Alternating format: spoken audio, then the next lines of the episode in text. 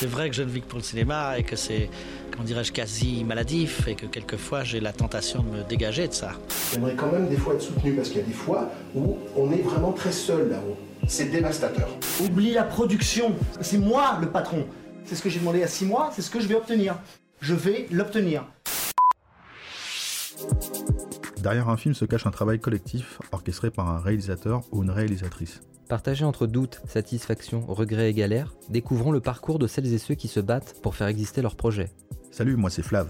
Salut, moi c'est Jules. Bienvenue dans Dédale, le podcast qui donne la parole aux réalisateurs et aux réalisatrices. And very often, if you're permitted to follow your idea all the way through, you find that it is right. You know, you find that your instinct is usually good. Seti Kerman, c'est l'association de deux réalisateurs ambitieux et jusqu'au boutiste. En 2011, le duo réalise dans leur garage Kedara, un film amateur de 50 minutes, bourré d'effets spéciaux et inspiré de l'univers de Matrix. Le duo placera la barre plus haute en 2016 avec Turbo Killer, un vidéoclip fauché de science-fiction rétro-futuriste.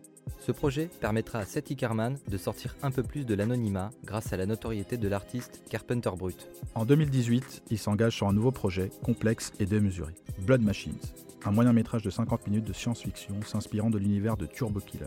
Blood Machines est un cosmique opéra rétro-futuriste teinté de poésie métaphysique. Un projet singulier pour le duo qui s'affranchit des règles classiques de production, de narration, de post-production et de diffusion. Avec plus d'un an de préparation, des conditions de tournage intenses et une post-production titanesque entre méthode garage et méthode professionnelle, il faudra deux ans au duo et à leurs équipes pour truquer plus de 450 plans. Adressé à un public de niche, Blood Machines est un film inclassable qui sera uniquement distribué sur des plateformes de diffusion. Un film hors norme pour un avenir flou. Écoutons l'histoire de Blood Machines. Bon, Salut Jules. en même temps. Salut Flavien. Salut Jules. Salut Raphaël et salut Salitri. Salut. Enchanté. Euh, vous formez le duo Seth Ickerman et on va parler euh, ensemble de votre film Blood Machines. Alors, d'où vous venez, votre rencontre? Est-ce qu'on va revenir un petit peu aux origines de, de votre duo? Ah, Ça, tu sais répondre. C'est bien une des seules choses auxquelles je sais répondre. Euh, on s'est rencontrés sur une mal. piste de ski. euh, on faisait du ski de piste. C'est trop bien, ça m'amusait trop dans les montagnes. Non, on vient des montagnes euh, et. euh, Haute-Savoie, c'est ça euh, non, euh, Hautes-Alpes. euh, Hautes-Alpes. Donc on sait personne ne sait où c'est. C'est euh, le nord de la région PACA, Personne sait où c'est à Paris, tu veux dire? Dans, le- dans la- dans les Hautes-Alpes. Ouais. Les Hautes-Alpes, c'est, c'est en dessous de la Savoie, en fait. C'est pour ça que les gens ils vont souvent euh, vers Grenoble et tout. Nous, c'est en dessous. C'est plus vers Marseille, finalement. Vraiment le sud, quoi. Non, mais oui, ils se sont rencontrés. euh, on était euh, par des amis interposés qui, se- qui nous connaissaient. Et ils se sont dit, mais franchement, vous vous rencontriez parce que vous avez vraiment la même passion. Et, et, euh, effectivement, ça a matché tout de suite, quoi. Et, ils n'auraient pas dû nous faire rencontrer, c'était l'erreur. Du coup, on y est encore, on y est encore quand on s'est plus lâché depuis, en fait. Mm. Ça, c'était les années, les années 70 en même temps. 60, je crois. Donc euh, voilà, non mais oui, oui, on a commencé à faire des courts-métrages ensemble et, ça, et on a trouvé. Tout de euh, suite, vous êtes, euh, vous, vous vous êtes rencontrés, vous étiez quoi Après le bac euh, Avant le bac euh, C'était à quel moment euh, à peu près? Moi, j'ai, tra- moi, je travaillais en fait dans une boîte euh, dans le sud euh, qui faisait des, des- des reportages euh, télévisuels sportifs. Encore une fois, comme disait Savitri, c'est beaucoup dans le sport. Et c'était une vraie boîte, c'est une boîte de prod qui était cool parce que du coup, euh, ils faisaient beaucoup de choses que les Parisiens ne faisaient pas. Du coup, on avait euh, euh, beaucoup de responsabilités finalement. Et moi, comme j'étais passionné, j'ai, j'ai, touché un peu à tout, euh, montage, tout ça, etc. très rapidement. Et, et au début, j'étais en stage et ils m'ont engagé parce que voilà, je faisais plus Avec- que les autres. il, fa- il fallait exploiter quelqu'un peut-être voilà, exactement. J'étais bien exploité, mais euh, voilà, ça, j'étais content. Au début, j'apprenais et j'ai beaucoup appris. Ça nous a, et je pense que c'est quelque chose d'ailleurs qui nous a, enfin moi, qui m'a, qui m'est resté parce que c'est toujours quelque chose qu'on a reproduit finalement après qu'on a fait nos fictions et apprendre à travailler vite et, et tout ça. Et Savitri, lui, non, il était où? T'étais où toi? Je commence- étais où toi? Je commençais mon école euh, juste après le- le- un bac de fou. Je- J'ai fait une école de, de- de dessin à Lyon. Euh, bac S? Non, lui, c'était particulier. Bac, tu peux euh, le dire, parce que ça, ça te sert Bac aussi. bois. Bac menuiserie. Non, non, à l'école, c'était forcément difficile pour moi. Donc j'ai fait une. j'ai- Comme tous les génies. J'ai un bac professionnel dans la, en menuiserie. Je suis Ah, bac pro, oui, oui. ok. Bac pro, ouais. Et, et toi, t'as quel bac euh Moi, j'ai un bac S, du coup, mais bon. Bac S Bah voilà, l'é- l'élite Non, mais euh, ça me sert à rien aujourd'hui, alors que lui, ça lui sert par contre. C'est ça qui est, c'est intéressant. Mais bon, c'est un mauvais, un mauvais message pour, les- pour la jeunesse.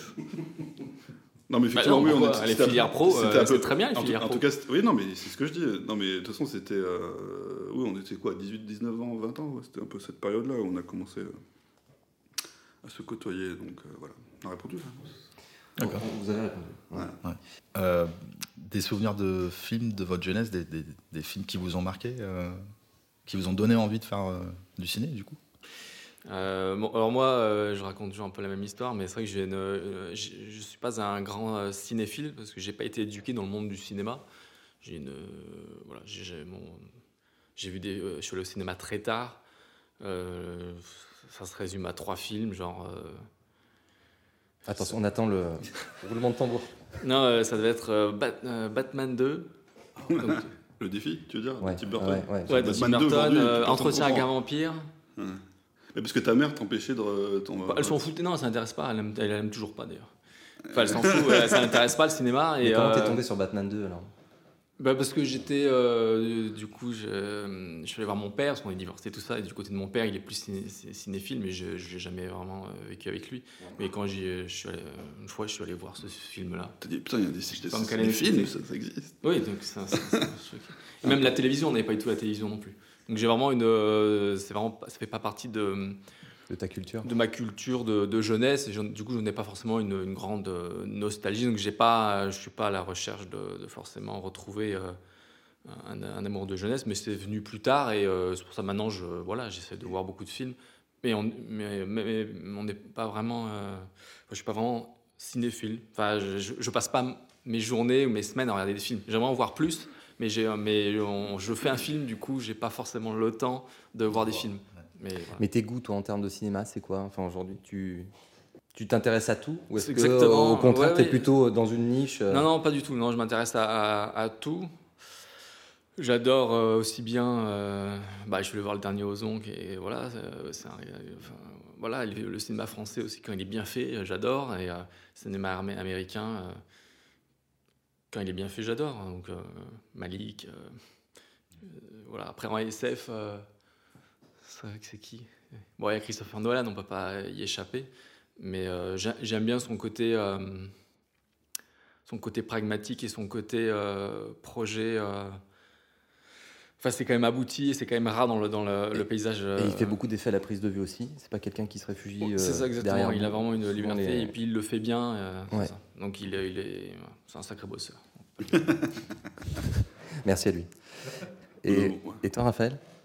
Alors moi c'est l'inverse parce qu'en fait moi quand j'étais petit, euh, plus jeune, euh, voilà j'ai- baigné dans le cinéma dans les années 80 et tout ça euh, et 90 et c'est vrai que je trouve que c'était une période extraordinaire parce qu'il y avait vraiment quelque chose. Et je vais dire oui c'était mieux avant et j'emmerde parce qu'on maintenant on dit oui c'était on peut pas dire ça. Moi je, je vais le dire parce que je trouve qu'il y avait effectivement quelque chose qui était vachement intéressant dans le sens où il y avait le cinéma ça a toujours été quelque chose de technologique aussi.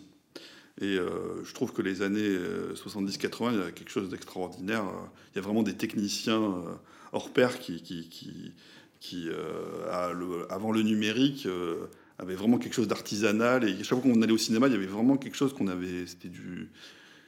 On n'avait jamais vu tel ou tel truc. Et il y avait vraiment une, un- une émotion particulière qu'on n'a plus du tout. Aujourd'hui, on est blasé. Alors, effectivement, on, arrive toujours à améliorer euh, les- les effets spéciaux, tous les effets spéciaux d'ailleurs.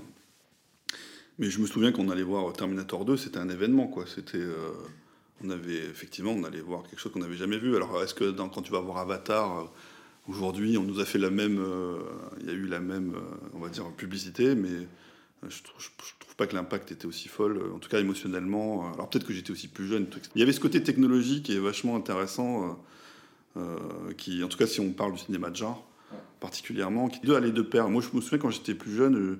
J'adorais la guerre des étoiles parce qu'aussi on voyait des images qu'on n'avait jamais vues. Et euh, après, en grandissant, je me suis rendu compte que ces films étaient aussi super parce qu'il y avait un fond et, et, euh, c'est pour ça qu'on en parle toujours aujourd'hui. En tout cas, la première trilogie, elle est immortelle dans ce sens-là parce que effectivement, tout était, euh, les potards étaient tout. étaient élevés à tous les vrai, niveaux quoi. quoi. Et c'est- et ça voilà c'était des vrais potards donc ça marche ça marche toujours aujourd'hui même si on pourrait voilà même si certaines choses ont vieilli, tout, etc., mais il y a un charme euh, extraordinaire. Même si maintenant, aujourd'hui, je pense que mon, D'ailleurs, Star Wars n'est pas un film de science-fiction, c'est plus de la fantasy. Mais ouais, je pense que aujourd'hui, un, réalisateur. pas facile. Hein. Peut-être que oui, ça serait peut-être même pas. Enfin, parce que j'imagine qu'on s'attend qu'on dise beaucoup de. On, cite beaucoup de réalisateurs. Euh, dans, le, dans, le, cinéma de genre, dans la science-fiction en tout cas particulièrement, parce que le cinéma de genre c'est global. Nous on n'est pas très, même s'il y a un côté un peu sombre dans nos films, de, mhm. nos derniers, on est plus science-fiction qu'horreur et tout ça, etc. Et aujourd'hui c'est compliqué de faire des films de science-fiction parce que c'est vite cher. Et du coup, ce qui est cher, on prend pas de risque et on prend pas de risque, donc il euh, n'y a pas d'artiste, il n'y a pas d'artistique à l'intérieur. Du coup, c'est difficile de trouver des gens qui s'en sortent finalement. Et du coup, effectivement, euh, Nolan, c'est le mieux du pire. Et euh, donc, il y en a sûrement, euh, il y a toujours des choses intéressantes dans plein de trucs, mais des films de science-fiction aujourd'hui qui.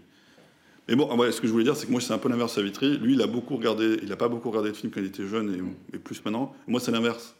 Je regarde beaucoup moins de films aujourd'hui, ça m'intéresse moins, mais je, je suis toujours passionné de faire mais moins de regarder finalement. Et euh, j'ai besoin que, je sais pas, j'ai l'impression que les, j'ai besoin que ça devienne. Je suis très intéressé par la réalité virtuelle. Je, dis, mais j'ai l'impression j'ai, envie que le média évolue. Euh, il évolue pas assez vite. Je trouve pour moi, il faut qu'il y ait quelque chose qui se passe, j'ai envie de rentrer dedans. J'ai envie que, euh, voilà, technologiquement, ça, je trouve que ça, ça stagne un petit peu, à mon sens. C'est vrai qu'on est vite blasé par toutes les images qu'on maintenant tout est possible on peut, faire tout voilà tout ce qu'on veut. Par rapport à Star Wars à l'époque où euh, chaque plan était compté était difficile donc c'était des nouvelles images mais il n'y en avait pas beaucoup. C'est pour ça que l'équilibre entre euh, images incroyables et, scénario et histoire euh, passionnante fonctionne parce qu'ils travaillaient les deux. Et maintenant on se contente un peu juste de faire des, films incroyables avec 90 minutes d'explosion full CGI et, et, on oublie d'en faire des films intéressants et c'est vrai que ça fait euh, quand même pas mal d'années qu'on se tape ça, quoi. Ça faire 15 ans qu'on se tape que des films euh, qui sont euh, ouf, visuellement, mais qui sont, qui sont morts, vides. qui sont vides et qui sont mmh. ennuyants. Donc c'est vrai que c'est comment proposer des choses nouvelles. Ça, c'est tout. Alors nous, on adore la science-fiction, mais c'est vrai que comment faire des, des images qu'on n'a pas encore vues? Parce qu'on a tout vu et que les Américains le font dix fois mieux que nous et que tout, à chaque fois, dès, qu'il y a un nouveau film qui sort, c'est tout un, un, monde de design complètement fou même s'ils se ressemblent tous. Mais bon, c'est. Donc c'est comment proposer quelque chose de nouveau. C'est euh, vrai que ça a l'air euh, impossible. Et, et sur le avec euh, Blood Machine, on a l'impression d'avoir créé quelque chose un peu d'hybride et de, différent. Donc c'est rien, rien, que pour ça, c'est déjà, déjà, une victoire. Un peu. parce qu'il n'y pas de petite victoire. c'est ça. Mais... Est-ce que du coup vous aviez d'autres références, je pense un peu pictural ou euh, venant du monde de la, de la BD, par exemple euh, L'inspiration peut venir euh, de la musique, d'une BD, enfin, ou d'une balade que je fais dans la nature, j'en sais rien. Donc l'inspiration, elle est vachement. et aussi, ah, ah, c'est aussi alors on n'a pas encore euh, eu, la possibilité de entre guillemets de faire nos films euh, vraiment qu'on a au fond de nous parce que bon c'est difficile et les projets c'est difficile à monter et, on galère toujours pour arriver à faire qu'ils existent. Mais euh, c'est surtout aussi par rapport à un, sentiment. je trouve que voilà on donc ça serait plus proche, plus proche d'un cinéma d'auteur, mais, mais du coup on a envie de dire raconter quelque chose et après on crée notre univers en fonction de de ça, et du coup ça devient quelque chose d'hyper euh, euh, pur, entre guillemets. Mais c'est une, démarche euh, qui est assez... qui, qui, n'est pas sous influence finalement.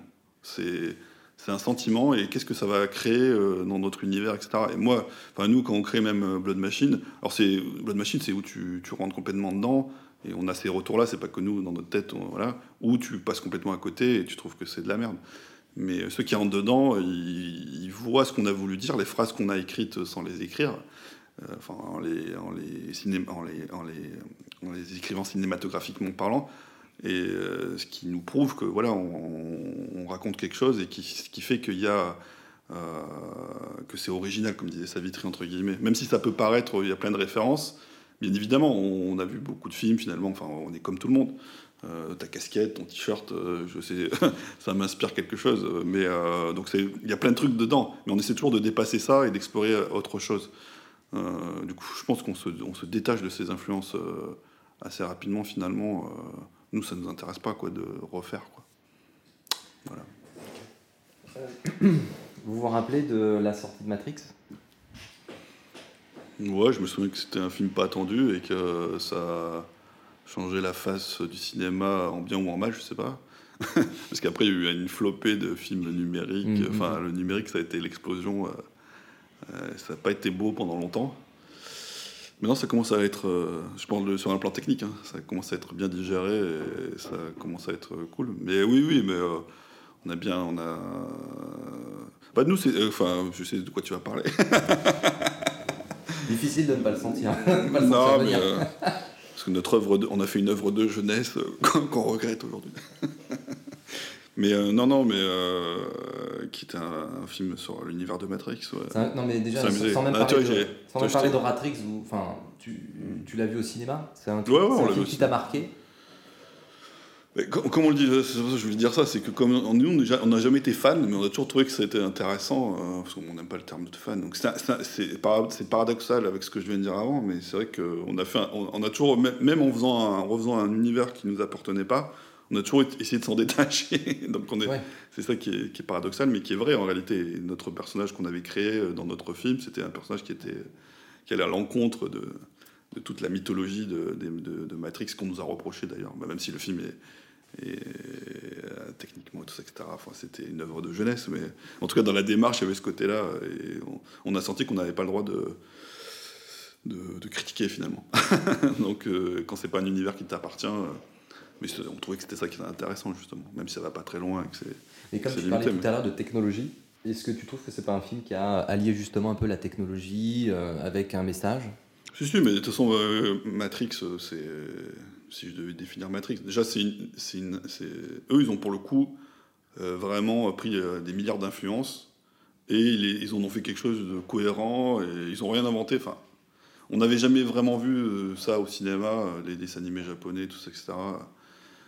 Mais ça va pas très loin. Enfin, même, même quand je revois le film euh, aujourd'hui, je me dis, ah, ah, mais oui, mais ça, c'est ça, c'est Hitchcock. ça, bon, bref. Donc c'est un milliard d'influences, mais ça arrive, ils, sont, ils sont arrivés à faire quelque chose de cohérent. Et euh, j'aime bien l'idée qu'à un moment on dise au personnage euh, non mais c'est pas ce que tu crois, il décide qu'il l'est. Enfin je trouve ça pas mal, enfin philosophiquement. Mhm. C'était, donc oui ça marchait et visuellement effectivement c'était innovant et tout ça etc. Donc euh, cool. Le premier était vraiment cool. ouais. Euh, quelques dates clés. Donc, Kedara est votre premier projet euh, réalisé à, à- à deux dans des, dans des conditions un peu extrêmes. Euh, six ans passés sur le film, reclus dans un chalet à la montagne, si on peut dire ça comme ça. Euh, vous avez appris le métier de, de réal comment, en fait, et comment, comment vous avez abordé ça, et toute la partie post-prod aussi. euh. Bah, ouais, en faisant le film, on a, c'est évidemment la meilleure des écoles. hein. Si tu veux faire du film, fais du film. C'est euh, donc, euh, bah, nous, on a appris. euh, on aimait déjà ça. On avait déjà fait nos cours et nos, films avant ça, mais avant Kedara, je veux dire. Et en faisant celui-là, bah, c'était encore une école supplémentaire. Dans chaque film, il y a une expérience de, fou. C'est tellement compliqué à, mener de, A à Z que, et comme on est obligé de tout faire, tu, découvres tout, tu apprends tout. Donc voilà, 6 ans, 6 ans d'école pour faire de, un film de A à Z, bah, ça permet de- voilà, d'en apprendre des choses. Donc tu sais, au début, tu sais, tu sais rien faire, à la fin, tu sais plus faire. Voilà. C'est une démarche d'autodidacte quoi finalement. c'est ça, mais après la vie, je pense que ça résume la vie. La vie, c'est ça. Chaque jour avance, mais t'apprends tous les jours. Donc euh, c'est ça. Sur le bonne machine, on a appris. Et, ouais, on apprendra encore, j'espère. Mais c'est un film que vous avez digéré? Kedara Pff, Non, mais aujourd'hui, euh, moi, je, ça ressemble, ça enfin, moi, c'est pour moi, c'est, quand je le vois, je le vois avec des yeux euh, attendent, enfin, ça me fait rigoler, quoi, parce que, euh, en fait, même quand on le faisait, on l'avait dépassé le film, mais euh, comme on est con, ça, c'est notre problème, notre défaut, notre qualité, je sais pas.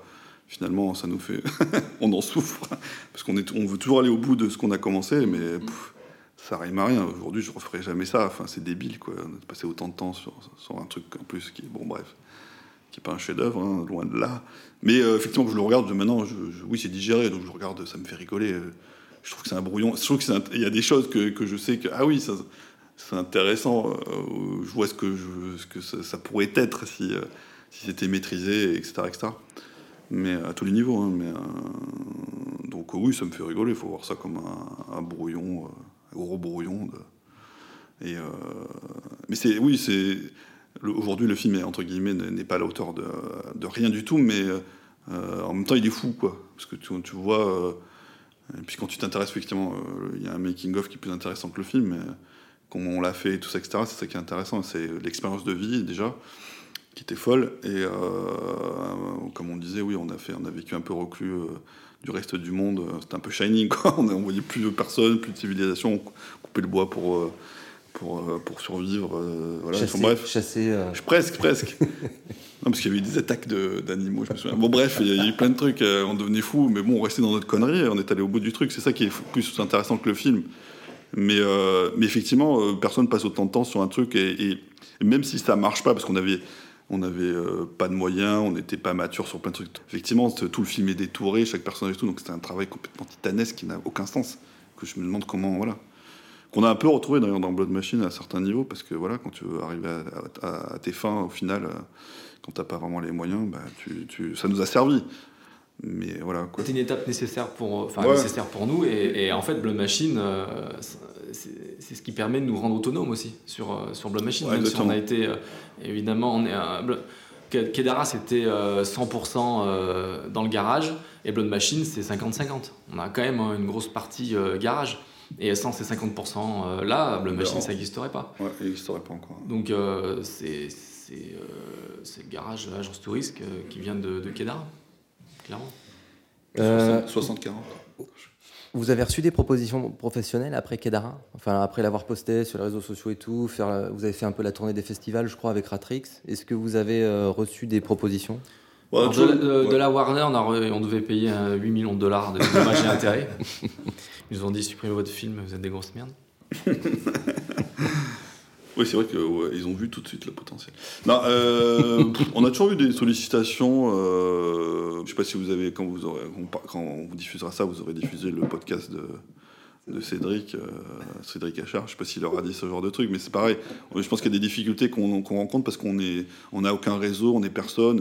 C'est vrai que faire du cinéma, et en plus à, un niveau aussi ambitieux que le nôtre en termes techniques, je parle, bah c'est compliqué quoi. Bah, déjà pour la, mafia euh, installée, c'est impossible. non, euh, non je veux dire, la famille du, cinéma, c'est impossible. ça y est, j'ai lâché. Moi, je ferai un bip. Tu un bip Allez, le mot est lâché, c'est bon. Non, mais... stop.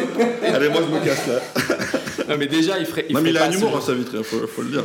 Déjà, il ferait pas ce genre de film. Donc, j'imagine euh, des, mecs non, mais après, ils ont qui pas viennent envie, de nulle part. Pas envie, non, arrêtez de... non, non, mais c'est. Je veux dire, faut. faut c'est difficile. Euh, il y, a des sollicitations qui sont pas forcément intéressantes, c'est ça que je veux dire. Mais euh, les mecs, euh, non, pour rigoler, il y avait. Comme, comme Cédric, entre guillemets, je sais pas exactement l'histoire avec Cédric, mais il y a ce côté-là.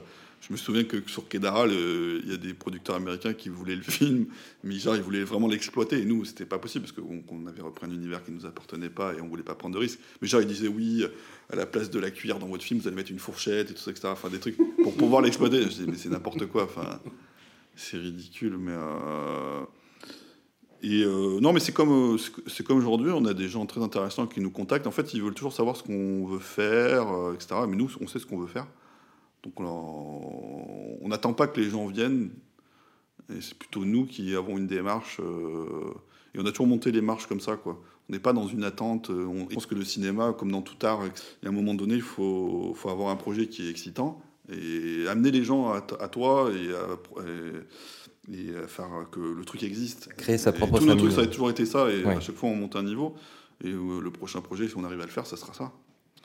À quel moment vous avez quitté la, montagne pour vous installer à Paris? À peu près 10 ans, je crois. C'était après Kedara Ça fait 10 ans qu'on est à Paris, en gros. Ouais, ouais, c'était après Kedara. En fait, on a fait vraiment, ça servait à rien. Euh, comme on disait, on a, enfin, nous, c'est la, connerie. Hein. on est resté. Euh, parce qu'effectivement, Savitri, il a la chance ils ont dans sa famille une maison d'un peu de vacances, euh, un peu dans la montagne, euh, où les gens ne viennent que l'été ou un peu à Noël, il n'y a personne toute l'année. Et, du coup, ça ne nous coûtait pas grand-chose. Et, c'est ça, c'est pour ça, on s'est vraiment, vraiment coupé du monde. C'est-à-dire qu'on avait, genre, ouais, exactement. On n'avait pas, ça nous ça nous coûtait pas beaucoup d'argent d'être là-bas et on pouvait faire complètement à 100% notre notre projet. C'est complètement un suicide social. À tous les niveaux, mais, euh, mais c'est ce qu'on a fait. Donc, euh, Et c'était une pas- fois qu'on a fini Kedara, on s'est dit, ben voilà, maintenant on a, on a créé cette, entre guillemets, ce- sur ce concept classique de carte de visite. Donc on avait fait ça et on s'est dit, on va aller sur Paris voir ce qui se passe. Puis on a rencontré Cédric Achard. Et là, tout est. Là, tout a changé. Tout, Tout a a- tout a- Non, c'est un, c'est un running gag là, faut arrêter. Comment s'est fait la rencontre avec Carpenter Brut? Mais il n'existe pas, cette personne n'existe pas. C'est vous en fait. Euh, bah, les gens, des fois, des fois, les gens confondent. hein, de toute façon, ça c'est sûr. Euh, pff, non, mais Carpenter. Non, mais on aimait bien ce qu'il faisait et, euh, et on, on lui avait demandé si on pouvait utiliser une de ses musiques pour un. un voilà, c'est ça. Puis, il avait, puis du coup, il s'était intéressé à notre travail et il avait trouvé ça super cool. Et du coup, il s'était dit, euh, ouais, si jamais pour un clip, ça, ça pourrait être cool. Du coup, il nous avait proposé de faire Turbo Killer. Au début, on avait refusé parce que moi, je raconte toujours la même chose. C'est parce que nous, euh, Oui, sortant de tout ce qu'on faisait, on s'était dit, ouais, si on fait un clip euh, comme pour lui, parce que bon, faut savoir qu'aujourd'hui, euh, les clips, à part si t'es, même, même si t'es une grande star, et encore, enfin, tout dépend de la grande star que tu es, hein, mais les budgets, c'est plus les mêmes que dans les années 90, 80. Dans tous, les, dans tous les secteurs. de toute Oui, façon. voilà, dans tous les secteurs. L'âge d'or, il est mort depuis. Euh, Euh, enfin, c'est quoi les budgets? Je crois que c'est entre 10 et 20 000, euh, 20 000, euh, 20 000 balles, quoi, un clip, ce qui que dalle, quoi. Je sais pas si vous avez ces chiffres. Ça peut monter plus, mais. euh, Ça peut monter plus, ouais. ça dépend qui t'es, mais je veux dire, Voilà. la moyenne, euh, voilà. Et encore, filmes gentil. avec un appareil photo aussi. Bon, bref, donc euh, voilà, et donc nous on nous demande des trucs qui coûtent euh, plus de 100 000 balles euh, pour euh, moins que les clips normaux. Donc bon, bref, on, on refuse en général. Donc, mais euh, ce qui fait que pourquoi on l'a fait? Parce qu'en fait on aimait ce on s'est dit c'est quand même con. hein. Donc c'est pareil, on a fait, un- on a, on a, il a, il a entre guillemets produit le truc, mais euh, c'était que dalle. Donc, Donc euh, le fait, fameux on gros budget n'est pas arrivé finalement. Non, il n'est pas arrivé, mais après nous on sait qu'on est capable de, de Et il, vou- il voulait pas nous faire bosser, entre guillemets, euh, sans, sans nous payer quand même. Donc il, nous, il, a, il a produit. Oui, ouais, après tout partie, est parti, donné- tout est, le peu qu'il y avait, tout est parti dans le peu qu'il y avait. mais- Voilà, mais c'était- Après, nous, on s'est dit, voilà, ça a pris quoi 6 mois, je crois. 6 mois, on a fait le clip, on s'est dit, on fait comme on a fait, on fait d'habitude. Ok, on le fait nous, on le fait, on le fait. mais c'est un truc personnel presque. tu vois, on- c'est pas- on- on- déjà, avez- dans la production, on sort du cadre de. Je crois qu'il vous avait imposé des figures à réutiliser dans le projet. Non, non, on nous a rien imposé du tout. Bah non, encore. Il y a le- le- la personne avec le masque. Non, non, non. Non, mais à ce tarif-là, il impose rien du tout. Il, euh, il le savait plus ou moins. Avais, on lui avait euh, montré peut-être une animatique, je sais plus. Non, non, ce qu'on lui avait dit, c'est. Non, non, nous, on s'est inspiré de quelques dessins de son univers. Après, le- l'exercice de style, c'est ça. Nous, c'est un exercice de style pour nous. C'est-à-dire qu'on on prend. une- Tu vois, ça, on retrouve un peu le, finalement la, dynamique qu'on avait sur Kadar, etc. C'est qu'on re- on, on- on s'inspire d'un univers, mais par contre, ce qui est important, c'est que nous, on s'y retrouve. Donc, on. C'est pour ça que je, on met bien en avant le Carpenter Brut, c'est Takerman, dans le sens où c'est vraiment. euh, on prend son, ton univers, mais, on, le- va y aller dedans, on va le- on l'exploiter, quoi. On va pas juste euh, faire figuration, euh, au contraire, on va rééquilibrer le truc, quoi. Et du coup, c'est ça, et donc on s'était inspiré un peu de son univers.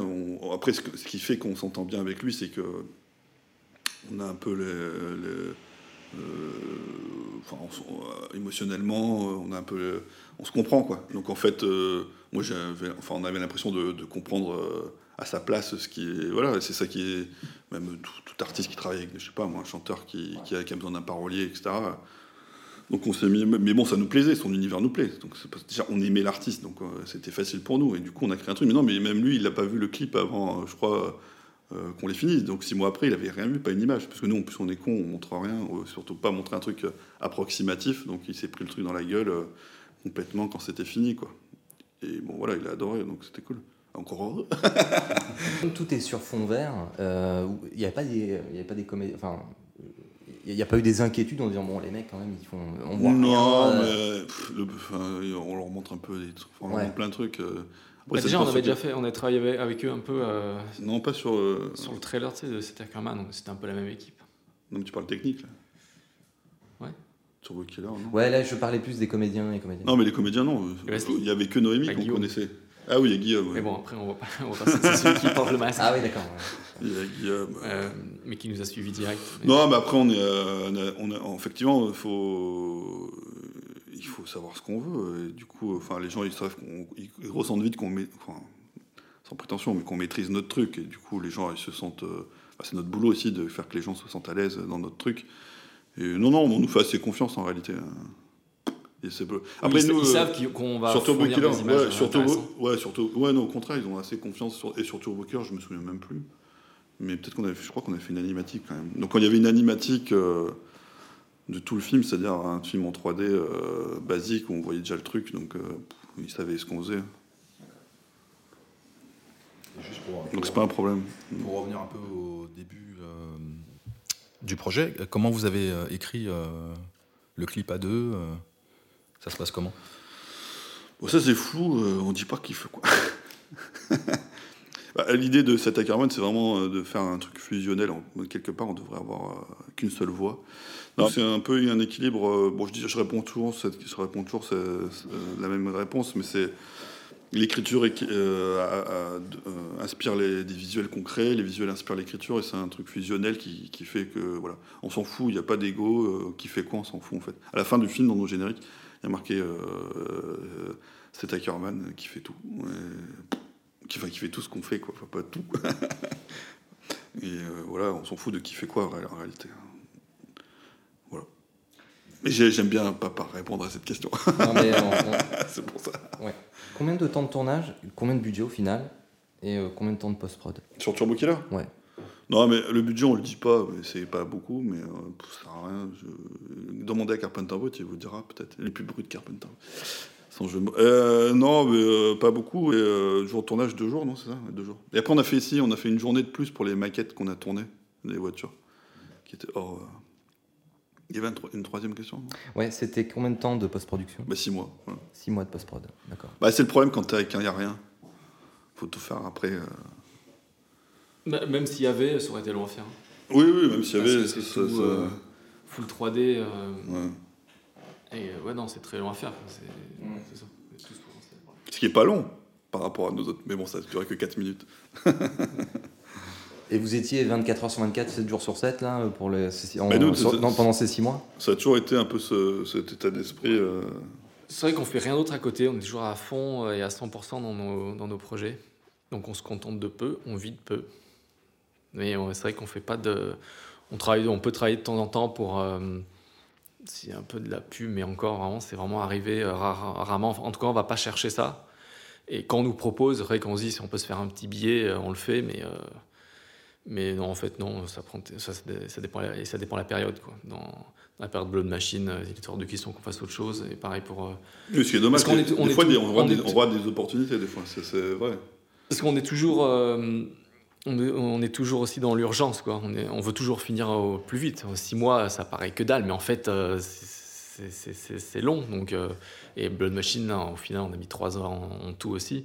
Donc, on est toujours en train de, de travailler vite et de et de, de vouloir tout finir au- le plus vite possible. Donc, c'est vrai qu'on veut jamais, on s'arrête jamais, on prend pas de Ouais. vacances. Mais c'est vrai que c'est, comme on disait au début, c'est des films, euh, s'il n'y avait pas cette proportion de films de garage où, où nous, on est capable de faire les choses. Euh, Je vais reciter Cédric, mais euh, lui, il a eu beaucoup de problèmes sur son film euh, parce qu'en fait, il avait besoin que techniquement, des gens travaillent ouais. d'externaliser. Nous, on est capable de le faire en interne. Mais bon, à un moment donné, il faut le faire, quoi. Et sinon, ces films, que ce soit Blood Machine, machin, ou Turbo Killer, tout, ils n'existeraient pas, en fait, si on faisait pas ça. Non, mais si t'as euh, pas ça, c'est d'argent- notre... euh, Si t'as pas d'argent, t'as du temps. Donc, euh, voilà. oui, mais bon, c'est pas parce- notre argent bien, à nous. Bien c'était- évidemment, mais c'est pas parce que tu as du temps que tu es capable de faire ce qu'on fait, enfin, sans prétention, encore une fois. Mais bon, Cédric, c'était son problème. Il avait besoin, effectivement, de faire travailler des boîtes d'effets spéciaux, etc. Et euh, beaucoup de réalisateurs qu'on connaît, tout ça, qui ont bloqué, en fait. Effectivement, ils ont, à un moment donné, euh, le film n'avance pas parce qu'ils ont besoin. euh, Nous, à un moment donné, on est capable même absolument tout. Alors, on essaie de plus, le plus possible de déléguer avec des gens. On essaie de trouver des bonnes personnes talentueuses et qui acceptent le deal. vous allez être payé, mais pas beaucoup, et on va vous demander beaucoup par contre. Mais ça, a des limites et il y a peu de gens. Et euh, c'est très difficile de trouver à chaque fois la bonne équipe, euh, les bonnes personnes, surtout sur des trucs euh, qui demandent beaucoup de temps. pas demander aux autres ce qu'on demande à nous. Enfin, c'est difficile, quoi. faut trouver un équilibre. Non, mais c'est impossible. Après, notre seul atout, c'est que les gens, ils trouvent leur compte dans le projet. C'est des films, du coup, qu'on voit, qui sont un peu ovni, qu'on voit pas ailleurs. Et donc, les gens vont être contents de, de travailler sur ce genre de film qui, qui se fait jamais, en fait. Donc, euh, ils savent qu'ils vont... Oui, clairement, en tout cas, dans les boîtes d'effets spéciaux qui ont travaillé avec nous, c'est vraiment ça. Quoi. Ils étaient contents de faire ce projet. Quoi. Et ils re-signeraient demain. euh. Mais là, on parle de Machine, mais, parce que Turbo Killer, on a travaillé tout. Ouais, Ouais, Turbo Killer, ouais, il n'y avait pas de boîte. Et du coup, bon, vous avez quand même bénéficié d'une visibilité avec, euh, on va dire, la communauté de, de Carpenter Brut. Vous avez eu des retombées à la suite de ça, du coup? Oh, on a eu plein de... Sérieuses, on va dire, encore une fois. Est-ce que vous avez eu des Ouais, il y a eu plein de trucs. Mais euh, significatifs Qu'est-ce qu'il y a eu Est-ce que, nous, par exemple, vous avez trouvé un agent J'ai toujours été flou. Ben non, on est con, on a toujours. euh, non, en fait, les choses se sont enchaînées assez rapidement et, euh, et euh, on a eu, on a fait, on a, on a rencontré, on, a, on est allé dans des, on a été sollicité dans des grandes boîtes américaines. Pour l'instant, on a, on a personne parce qu'en fait, on n'a pas eu besoin de ces gens-là pour l'instant. On a enchaîné rapidement notre propre. Parce que les agents, leur boulot, c'est de te proposer, voilà, ils te proposent des scénarios, tout ça, etc. Alors c'est bien, il faut jouer le jeu. Je conseille de le faire. Il faut, faut vraiment avoir un agent. Nous, on a- Mais je conseille de le faire et ça sera, certainement une étape qu'on, là, qu'on va, sur laquelle on va travailler sérieusement. Mais, euh, du coup, nous, vu qu'on a toujours enchaîné nos, conneries, bah, ça aurait été toujours, bah non, on va pas faire ça, non, on va pas faire ça, non, on va pas faire ça, on va pas faire ça. Parce qu'on avait besoin à chaque fois d'être 100% sur nos trucs, sinon il se passe- c'était, c'était, ils n'existeraient pas et ça aurait été compliqué. Blood Machine, ça a été, bon, on n'en a pas parlé encore euh, dans, le- dans le fond, mais ça a été un combat de tous les jours euh, très très très compliqué, quoi. Parce que euh, tout, tout fait que bon, déjà le film était une sorte de compromis sur plein de trucs, mais on a, pour garder l'équilibre de ce qu'on avait, notre ambition, etc. C'est un combat à tous les niveaux, de- avec la prod et tout. Enfin, tout le monde, tout le temps, est, est- irait vers la, simplifi- enfin, la simplification. Vu que ça rentre pas dans les cases, bah, euh, bah, le mécanisme, c'est souvent, bah, on, on rentre pas la pièce dans la case. Mais nous, euh, non, il n'est pas question, il faut qu'elle rentre. Du coup, euh, voilà. Donc, si on en plus, on est dans une stratégie, ça c'est notre défaut. Il faut vraiment qu'on arrive à, régler ça. Mais effectivement, on, dit- toujours oui, il faut plein de projets, que vous lisez ça. Mais nous, on n'est pas du tout ça. On lit, on lit- non, non. Même quand je, si on lit un projet ou quelque chose qui nous intéresse, on va tout faire pour le faire en fait. Est-ce que le projet euh, Ickerman, en fait, vous a fait aboutir à Blood Machine ou est-ce que c'était vraiment un, autre projet à part et que vous avez essayé de, faire aboutir et que c'est resté un peu à l'état de, simple proof of, euh, of concept, on va dire? Euh, non, non, ça n'a aucun rapport. Il est resté, il est resté. encore une fois, c'est qu'à un moment donné, euh, bah, euh, euh, Hikerman, on a essayé de le faire dans les règles de l'art, et ça n'a pas marché pour l'instant. Donc on va se venger. Et euh, non, mais parce que voilà, c'était peut-être le projet trop ambitieux tout de suite. Et euh, on a fait en fait euh, Blood Machine parce qu'on s'est dit, bah.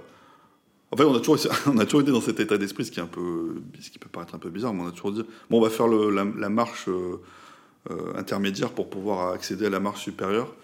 Et on, on s'est toujours dit on va, faire, on va, va essayer d'être plus simple que d'habitude. À chaque fois, on- même en étant simple, on est, c'est compliqué, on fait toujours des trucs trop ambitieux, on ne sait pas comment on arrive, on, même on, se dit. on- Donc vous imaginez avec Herman la- l'ambition de la connerie, mais. Donc, euh, et puis non, mais de toute façon, mais en fait, tous les projets, euh, Blood Machine, qu'on a essayé de le faire, du coup, même dans les règles de l'art, entre guillemets, même si c'était pas du tout fait dans les règles de l'art, mais on a quand même, on a travaillé avec une, une production et tout, etc. Donc, euh, c'était comme disait Savitri, 50-50. Euh, même là, en fait, ça marchait pas. Enfin, je veux dire, euh, le film n'aurait pas dû exister. Enfin, tout de suite, on nous a dit, bah non, marche pas. Donc, il a fallu dire, bah non, bah si, quand même, ça, on va, quand même le faire, on va forcer la porte. Donc, on, on- en fait, Blood Machine s'est fait comment? Il s'est fait parce qu'on a, nous, on a toujours fait, en fait. On a toujours été dans la- l'action. Donc, même quand les choses avançaient pas, ben, nous, on avançait. On faisait ci, ça, ça. Le truc se construisait, on mettait une brique, une brique, une brique. Et à la fin, les mecs, ah, il y a un mur. euh, Ah bon, ben, alors peut-être que je vais peut-être euh, effectivement euh, venir vous aider. Et au final, il y a une maison. Et voilà. Mais au départ, bah non, votre maison, on, la fera pas. Donc il a quand même failli le faire en force, mais c'était un projet, on va dire, un peu moins ambitieux, malgré tout, que les, autres projets. Voilà. Mais maintenant qu'on a fait ça, on, espère avoir plus de crédibilité, et même nous d'expérience, pour pouvoir peut-être avoir l'ambition de faire les films plus chers, hein, concrètement. Que- quelle qualité vous trouvez à l'autre, chez l'autre? Eh ben, c'est, c'est la question piège, ça. J'ai j'ai entendu le mot qualité. C'est une question en deux temps. C'est-à-dire Non, que mais réponds pas, parce que sinon, on est niqué. C'est la question piège. Non, bah, il, est en, il question. est en vie, on est resté en vie tous les deux, c'est une qualité déjà de base. Et, euh, Comment vous faites pour pas vous entretuer Parce que en fait, votre binôme, franchement, il a été mis à rude épreuve. Enfin, vous traversez toujours des projets euh, qui sont longs et qui doivent certainement jouer sur vos nerfs. Comment vous faites pour, euh, je sais pas, gérer la pression euh, entre vous quoi? Comment euh, votre binôme continue de- de- de- d'exister malgré tout ce qui se passe? C'est comme un couple, hein, c'est pour ça que je pose la question. Ah, mais ça peut être compliqué, hein, plein de fois, plus de plus en plus. non, mais on est très différents. Je pense que on a un fond euh, qui, qui- qui- où il y a des vraies ramifications, mais par contre, on est extrêmement différents, je pense. Ce qui fait que si on était pareil, je pense que euh, On se serait marié. on se- Euh, je pense que moi, enfin moi, euh, chacun a sa réponse. hein. Moi, je vois un, un potentiel dans cet Ackerman. En tout, encore une fois, on n'existe pas nous en tant que personne. Donc, euh, je trouve que c'est intéressant que cette personne existe. Et après, on peut décider de, bah non, euh, chacun de de notre côté. Mais même si on s'entend pas toujours, on est, ouais, on s'entend parfois aussi. hein.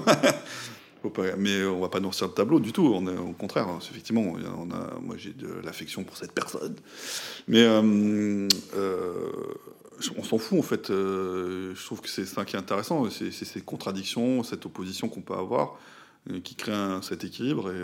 Et, euh, si on était toujours d'accord, enfin on était une personne, on s'entendait parfaitement. Non mais là je, vais trop loin dans mon truc. On s'entend- très bien. hein. Mais si on s'entend, s'entendait que, enfin, qu'on était pareil encore une fois, et, comme le personnage dans, dans l'étranger de Monsieur Jack là, qui crée son, je sais pas si vous voyez, son double, bah, pas, bah, il n'y aurait pas ce- ce petit- cette entité qui, qui, qui, à mon sens, est intéressante et peut faire des trucs que chacun de nous ne pourrait pas faire chacun de notre côté. Donc c'est pour ça que je trouve que voilà, pour la beauté de l'art, on essaie de, de garder les liens. À partir de, de- de quel moment vous sentez euh, que vous avez euh, abouti euh, un plan, euh, que vous dites ah, c'est c'est bon, Jamais, jamais, malheureusement. Jamais, oui, c'est. Ça, Comme je disais tout à l'heure, on travaille tout le temps très vite. Donc euh, on- sur chaque plan qu'on fait, euh, on, on le fait le minimum pour que ça passe bien, et dès que ça passe, on passe au suivant. Mais si on pouvait, c'est sûr que déjà on les ferait pas. On demanderait à ILM de faire les plans. Et euh, voilà, parce que nous, on ne vend, pas, on, vend pas une boîte d'effets spéciaux. On est, des réals qui on, on vend une vision et un projet artistique, mais on vend pas une boîte qui fait des. Voilà, c'est ce qu'on est un peu notre. on, évite de cataloguer un peu là-dedans, mais c'est un peu notre problème à nous. Mais, euh, donc. C'est pour ça que sont pas, nos films sont pas parfaits, mais euh, à partir du moment où on estime que ça, ça peut passer, on le fait. On n'a pas le temps. On s'auto- on, a beau critiquer euh, les producteurs qui, brident les artistes, mais euh, quand euh, sur Killer, il n'y a pas de producteur, mais on, se- bride nous-mêmes, on est obligé. Même si c'était six mois, c'est énorme. euh, ce qu'on avait prévu à la base, c'était quand même dix fois plus que ce qu'on voit dans le clip Turbo Killer. Donc on a toujours de- des, contraintes, euh, qu'elles soient extérieures ou qu'elles soient à l'intérieur de notre être. Difficile d'imaginer le temps euh, et le coût que ça a de faire un plan, un seul plan, de, euh, surtout dans, bah, soit dans Turbo Killer, parce que c'est full CG aussi, ou, ou dans Blood Machine. Euh, c'est énorme, quoi. Le tarif et le, le temps que ça prend pour faire ce genre de plan, c'est monstrueux, C'est pas pour rien que ça coûte des millions en général. voilà, Blood Machine, quoi, ça devrait coûter, je sais pas, 40 millions et encore, et encore plus. Et c'est quoi Après, si t'as les équipes, du coup, pour payer tout le monde, tu mettrais un an, voire même plus, pour le Non, faire. Tu peux, tu peux le faire à moins. Tu peux le faire à moins. Bah, les Mais gros- bon. Avec autant de plans, les, les, les longs métrages classiques, ils mettent au moins un an pour, le, avec, Ouais. euh, pour faire de. Oui, après, genre de- après c'est toujours pareil. Mais c'est pas la même. euh, C'est toujours pareil de parler de chiffres, ça veut tout ou rien dire, ça dépend euh, effectivement de l'exigence. Parce que si on avait eu des moyens, on, on serait allé beaucoup plus loin dans les plans. Si ça change tous les chiffres. Oui, oui, non, mais je tout, parce que un non, plan, c'est pas ça que je dis, je suis d'accord. un plan, on te dit, bon, bah, on va vous faire pour 500 boules. Je suis d'accord, mais d'annoncer. Euh, je peux dire que ton plan, il va pas. Bien évidemment. C'est on- on- c'est ce que je veux dire, c'est qu'effectivement, ça, ça veut rien dire de dire des chiffres dans le sens où il faut prendre en compte effectivement ton exigence, euh, qui travaille, euh, avec quelle boîte, enfin, c'est- pourquoi ton, enfin, ton, le budget de ton film, etc. Et, et tout le temps, tout le temps, tes chiffres vont, vont, vont- vont changer. Nous, sur notre film, on avait, ah bah voilà, on a ça. Bon, comment on fait? Faut que ça rentre. Donc, euh, et ça a coûté ce que, voilà. Oui, mais maintenant on a quand même des références. De, de- Ah oui, maintenant on a des référenences, c'est-à-dire qu'effectivement on sait que le film coûterait beaucoup, beaucoup, beaucoup, beaucoup, on a des- beaucoup, non, ce que je veux, cher que non, ce ce que je veux dire, c'est qu'on a des références visuelles. On s- les gens Ah oui. savent ce que c'est un, un bel effet spécial. Ça, vient, ça nous vient euh, tout des États-Unis. Et, euh, et donc, quand en France, on se dit, bon, ben, euh, j'aimerais un, un, un bon, un beau plan VFX, mais en fait, on n'a pas les moyens de le faire. C'est c'est tout. C'est pas qu'on ne sait pas le faire. C'est que d'un coup, il, quoi, il faudrait, pour un plan, il faudrait y mettre 25 000 euros. Euh, personne ne fera ça. Donc, comment, du coup, on va, on va, on va y mettre 3 000 euros.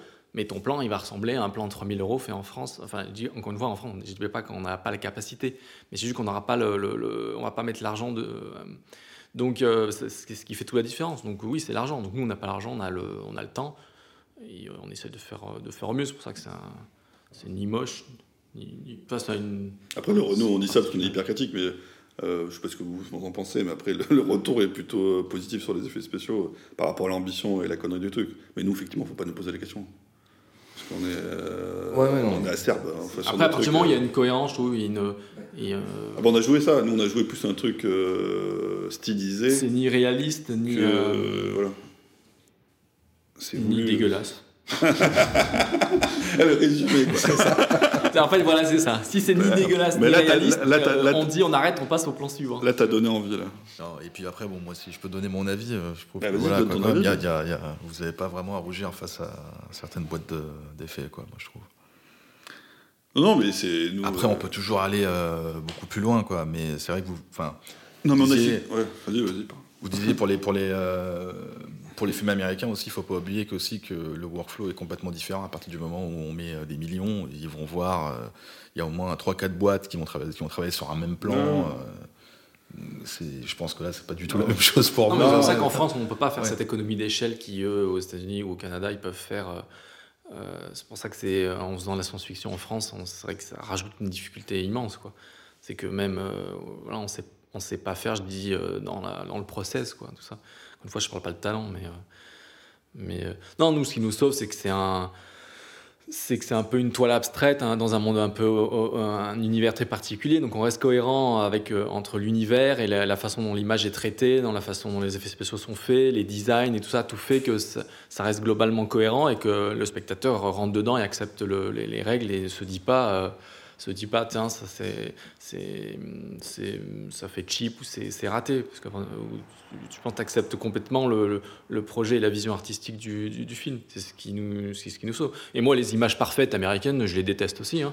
enfin parce que pour moi c'est elles sont trop parfaites et euh, euh, donc euh, ok elles sont elles sont bien faites mais moi ça me plaît pas non plus. C'est pas une vision artistique qui m'intéresse donc euh, les nôtres sont pas parfaites mais c'est une direction une direction artistique qui me correspond plus et qui m'intéresse plus Donc, avec plus d'argent, on essaiera de trouver un équilibre. euh, voilà, avec ans, deux. forcément, tu, tu peux aller plus loin. Nous, on a quand même nos limites et euh, on, on voit que nos limites. Parce que, voilà, en tant que réel, on a forcément des visions. Mais notre boulot, c'est d'a- c'est d'asseoir sur pellicule, entre guillemets. Nous, on est vision. hyper critique parce qu'on met les, on a les mains dedans. Mais oui, oui, euh, le retour sur les effets spéciaux et tout. De toute façon, par rapport à l'ambition de la connerie et tout, euh, on s'en sort quand même pas mal. A priori, euh, sur- voilà. donc on est quand même content. Mais, mais c'est vrai que nous, on veut toujours aller plus loin. Oui, même sur la façon de procéder, c'est comment euh, travailler de manière professionnelle euh, et de manière euh, garage. On savait pas, on- ça s'est fait un peu en un- sur le moment, mais comment mixer ces deux mondes-là? Oui, il a fallu Et on savait pas du tout que ça allait, que ça allait pouvoir être. euh, c'était pas gagné. Non, mais bien évidemment, ouais, avec les boîtes d'effets spéciaux avec qui on a travaillé, il a fallu vraiment trouver les bonnes boîtes déjà. Et euh, il a fallu trouver cet équilibre. hein, Parce qu'eux, ils ont une façon de faire qui n'aurait pas fonctionné. euh, mais euh, et nous non plus. Enfin, nous, on aurait mis des années extra. Donc bon, il fallait trouver cet équilibre qu'on a trouvé. C'est ça qui est cool. hein. Mais il fallait trouver cet équilibre. Donc c'est cool parce que Ouais, c'est on l'a trouvé, possible. on l'a trouvé en faisant. Ouais. euh, Ça n'a pas été planifié, c'est pour ça qu'on a pensez que flippé pérenne et que ça Bah, on se nous disait, reproduire on à chaque fois bah, euh, maintenant qu'ils ont, euh, maintenant, maintenant qu'ils ils ont vu que. On a cassé Bah, bah, non, il faudrait plus d'argent. Encore une fois, on a trouvé un équilibre, mais c'était quand même difficile à le tenir. Et on a fait trop de compromis. Je trouve que ça s'est quand même trop fait dans la souffrance, euh, Blood Machine. C'est dommage. Et vraiment, on n'avait pas beaucoup d'argent par rapport à l'ambition. C'est vraiment ça. On avait vraiment que dalle, quoi. Malgré tout, par rapport à l'ambition. hein, parce qu'on a eu. euh, voilà. euh, mais c'était c'était trop disproportionné. Donc, euh, un peu plus, euh, on, aurait tout pété, quoi. Enfin, c'est. Donc, euh, en fait, euh, je, euh, je, je pense qu'on pourrait, on pourrait euh, en, réalité, je pense qu'on pourrait effectivement maintenant euh, dire euh, avec un peu plus d'argent, effectivement, euh, trouver une façon de faire avec ces- des boîtes françaises et tout qui ont une vraie envie, etc. Ils ont, ils ont, eux, ils attendent que ça en fait. Juste rebondir sur, ce que- sur ce que tu dis, parce que là, tu, tu parles de souffrance. Euh, bon, j'ai l'impression que c'est quand même un leitmotiv dans votre, dans, dans votre manière de créer. Est-ce que vous n'avez pas forcément. Enfin, est-ce que tu penses que vous n'avez pas besoin de ça finalement non, pour. euh, non, je pense pas. Non, je le regrette. Non, mais le confort dans le cinéma, ça n'existe pas. Alors lui, il dit souffrance, mais c'est vrai qu'il il a une pulsion de mort extrêmement puissante. Mais, euh, mais je veux dire, euh, euh, qui fait du cinéma dans un confort total Ça n'existe pas. Ou peut-être, quand, je parle du cinéma artistique où tu essayes d'être honnête avec ton projet, après il y a plein de films où là c'est l'industrie, où ok, chacun, mais c'est une aventure tellement compliquée d'asseoir un, Non, une vrai, artistique. c'est vrai. non, mais c'est vrai, mais je pense qu'il y a quand même, encore une fois, je parle toujours d'équilibre, mais c'est c'est Ouais, important. non, Quand t'es que tout le temps dans le, la contrainte systématiquement, les, les- les plus grands films, euh, bah, si on reprenait encore une fois, c'est encore une fois dans les, dans les archétypes, euh, voilà, les, les gens les plus connus, mais tu prends Georges Lucas, effectivement, quand il a fait La Garde des Étoiles à la- à la base, bah, c'était pas un film qui est rentré, euh, qui c'était potentiellement un petit budget, un film d'auteur. Et ça a été difficile et il a fallu pousser beaucoup de portes pour que ça se fasse. Mais bon, il avait l'envie, etc. Et après, et après, quand il a fait, euh, sans parler des nouvelles trilogies, mais quand il a fait l'Empire contre-attaque, il avait beaucoup plus de moyens. Et je suis désolé, c'est beaucoup plus épuré, enfin beaucoup plus cohérent, beaucoup plus, euh, ça marche beaucoup mieux l'Empire. Voilà, et, même le retour du Jedi. Si on parle, parle que sur le côté technique, ben effectivement, tu sens que c'est la- l'aboutissement de tout ce qu'ils ont fait avant. Et euh, il y a une vraie progression. Et donc, oui, je trouve que. euh, donc, on a réussi à faire. euh, on va dire, sans se comparer à lui, mais euh, on va dire la Blood Machine, c'était notre La Garde des Étoiles. Maintenant, enfin, le, le premier, l'épisode 4. Faudrait- Là, on aimerait bien faire l'Empire contre-attaque, tu vois, on aura beaucoup plus de, de- Ça sera beaucoup plus maîtrisé on fera un film bien meilleur. Mais c'est ça que je veux dire. Donc c'est bien, je trouve, de trouver. euh, dans Star Wars, il a fini à l'hôpital et tout, euh, George Lucas, tout, etc. C'est, ok, mais j'en ai rien à foutre de finir. Je préfère euh, rentrer chez moi tranquillement, euh, faire passer une bonne nuit et faire un meilleur film. On est, ça sert à rien d'être toujours que dans la. Dans, dans se battre pour tout et tout, etc. Je trouve que tu perds beaucoup d'énergie sur ce qui devrait être important, c'est-à-dire la créativité. Alors oui, parfois, la souffrance te permet de, ou de, de, contourner. Nous, on a fait que ça, contourner les trucs pour qu'on arrive à faire quelque chose de, quand même de sympa et que ça fonctionne. Mais c'est pas une fin en soi. Je pense qu'on on peut trouver un équilibre, même si ça a été, même l'Empire contre-attaque était un film très compliqué à, à réaliser, à faire. Mais c'était plus équilibré et au final, le résultat est meilleur. Voilà, il faut trouver le bon équilibre. Nous, euh, moi, on l'a pas trouvé encore, je trouve. Après, la, la grande souffrance de l'artiste, ça, ça vient aussi du fait, et ça on l'a beaucoup découvert, parce que quand on a beaucoup travaillé tout, tout seul, on n'a pas forcément conscience, mais c'est que en fait, les gens sont pas dans ta tête et ils savent pas, ils voient pas le, ce que tu vois toi. Et ça, à chaque fois, on dit aux gens, mais je comprends pas, tu tu vois pas ça, et en fait, non, les gens voient pas. Et euh, en fait, c'est tout ce combat-là vient beaucoup du fait d'arriver à, à faire comprendre notre vision. Eh ben, du Et en coup- fait, elle est- Du coup, oui, ça, nous emmène sur la prochaine question. Comment vous communiquez avec les... euh, Là, on parle vraiment au tout début, hein, une fois que le scénar est écrit. Comment vous communiquez l'univers avec les boîtes c'est- de post-prod et tout ça? Mais c'est comme je disais, euh, non, je ne l'ai pas dit. Euh, c'est euh, avant le tournage, on a, il y a un an de boulot. Où là, pour le coup, on est quand même tous les deux, parce qu'avant de, avant de convaincre, on a bossé un an, de, on a fait que de la préparation. Et donc cette préparation, c'est l'animatique de tout le film. Donc c'est un dessin, et donc c'est pas un storyboard, c'est un, une animatique 3D, donc un, une Bah, sorte dans, de dans- petit dessin dans- animé. dans la, la- dans la réalité, en fait, il s'est passé, je crois, 4 mois avant que l'animatique soit faite. Après, il y a eu le Kickstarter, et après, il y a eu, euh, euh, il y a eu encore 5-6 mois, effectivement, avant que le tournage commence. Ouais, mais Et avant, l'animatique, il y a euh, donc euh, oui l'écriture du scénar, mais il y a aussi le design des vaisseaux, les machins, tout ça. C'est tout ça. Ouais, tout mais ça, je pense que ça s'est fait assez rapidement, c'est beaucoup moins que ce que tu dis, mais après, il y a eu effectivement deux étapes. Mais, oui, Non, mais en non, mais gros, par oui, contre, mais- oui. Mais effectivement, en fait, ce qui a débloqué, euh, comme dit Savitri, ce qui a tout débloqué, c'est l'animatique, effectivement. En fait, euh, Blood Machine, il existait euh, en dessin animé, euh, en une sorte de dessin animé. En plus, on avait, on avait fait une Oui, puis on livre aussi la théorie de fa- la façon dont on va faire le film. On ne dit pas, euh, maintenant on va faire un gros film science-fiction, on ne sait pas comment on va le faire. On dit, pour chaque plan, on sait comment on va le faire. Euh, les, les designs des vaisseaux, ils sont faits. Euh, tout- en fait, aux, bo- aux boîtes, on leur dit pas, on veut un vaisseau spatial. euh, voilà, on a déjà fourni les mêmes les modèles 3D. C'est-à-dire que vous, vous, envoyez, vous faites déjà des sortes de maquettes ou des dessins au préalable non, tout 3D même. Bah, c'est plus des plans en fait. C'est pas des. Il n'y a pas de. Des- oui, pour la Il y a déco, pas de ouais. truc d'ambiance. euh, D'ailleurs, c'est les rares trucs qu'on a fait avec d'autres personnes qui ont repris les, les, les- les trucs 3D qu'on avait fait Et ils ont stylisé un peu pour faire genre Mmh. vendre le Ouais, truc sur pour la communication, ouais. Mais on s'en foutait en fait, c'est comme storyboard, il n'y a pas eu de storyboard. En fait, nous on a tout de suite fait. Nous c'est toujours tout de suite des outils de travail en fait.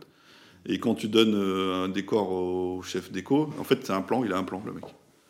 Mais euh, c'est ça, c'est on a, c'est des, c'est des plans, des. Bah, c'est ce qui fait que c'est possible, c'est qu'on Ils ont, y a pas, ils ont, ils ont pas on réfléchi là-dessus. Voilà, c'est que tu peux, tu peux commencer directement. Euh, Ce qui est coûteux, c'est cette euh, étape de recherche et de et où le réalisateur, forcément, il est, il cherche aussi en même temps. et il est jamais, enfin, c'est pas qu'il est jamais content, mais du coup, ça prend du temps et, euh, il faut trouver des gens de qualité pour euh, trouver des designs intéressants. Donc, eh bah, en fait, ça coûte monstrueusement cher. Vous vous êtes déjà fait aider à, à ce, à ce moment-là?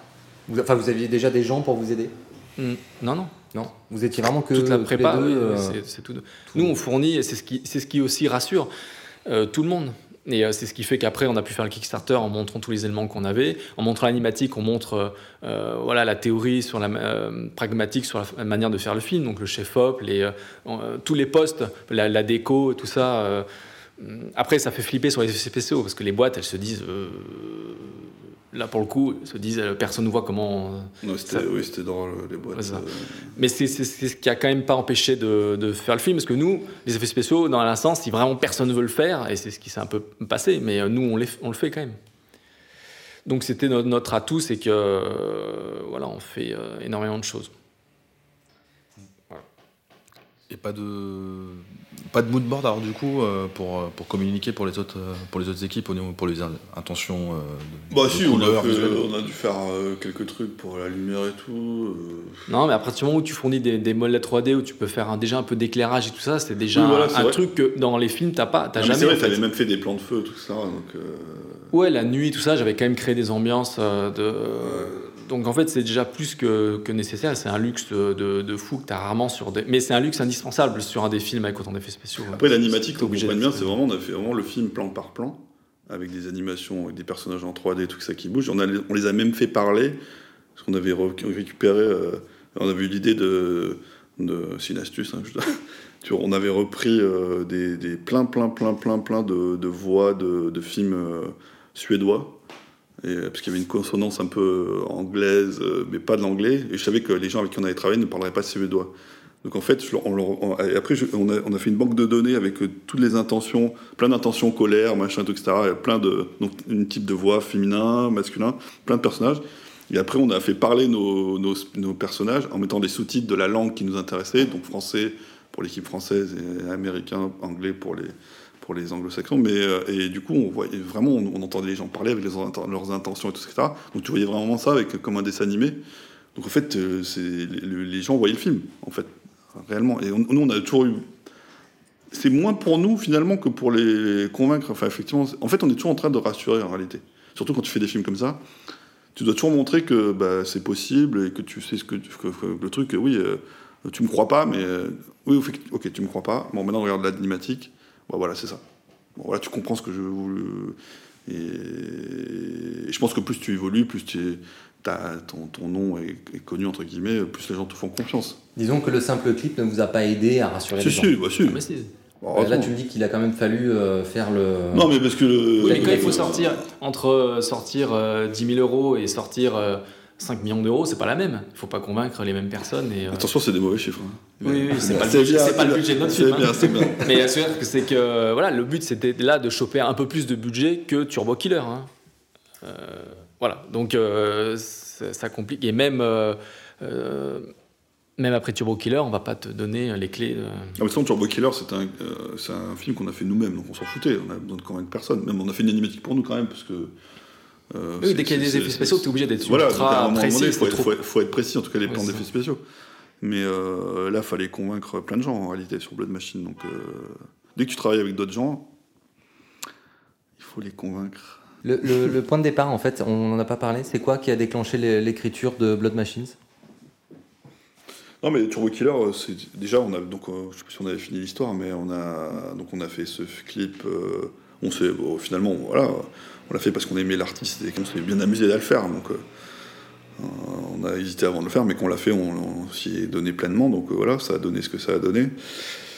Euh, on trouvait que c'était un univers qui était hyper intéressant et, comme un peu la philosophie de ce premier clip, c'était de faire un peu ce qu'on aimait dans les années 80, c'est-à-dire retrouver, en tout cas, cette ambition des films, des clips qui étaient plus des films justement que des clips, et pas une simple illustration et plus une narration. Et On voyait Turbo Killer, on avait l'impression que c'était une scène euh, sortie d'un film plus grand. C'est vrai qu'en tout cas, il y avait matière, euh, même, sans réfléchir, parce que les Turbo Killers, c'était un, des trucs qu'on s'était fixé. On s'est dit, on va pas se prendre la tête dans le sens où on veut essayer de faire les choses de manière hyper viscérale, euh, libre.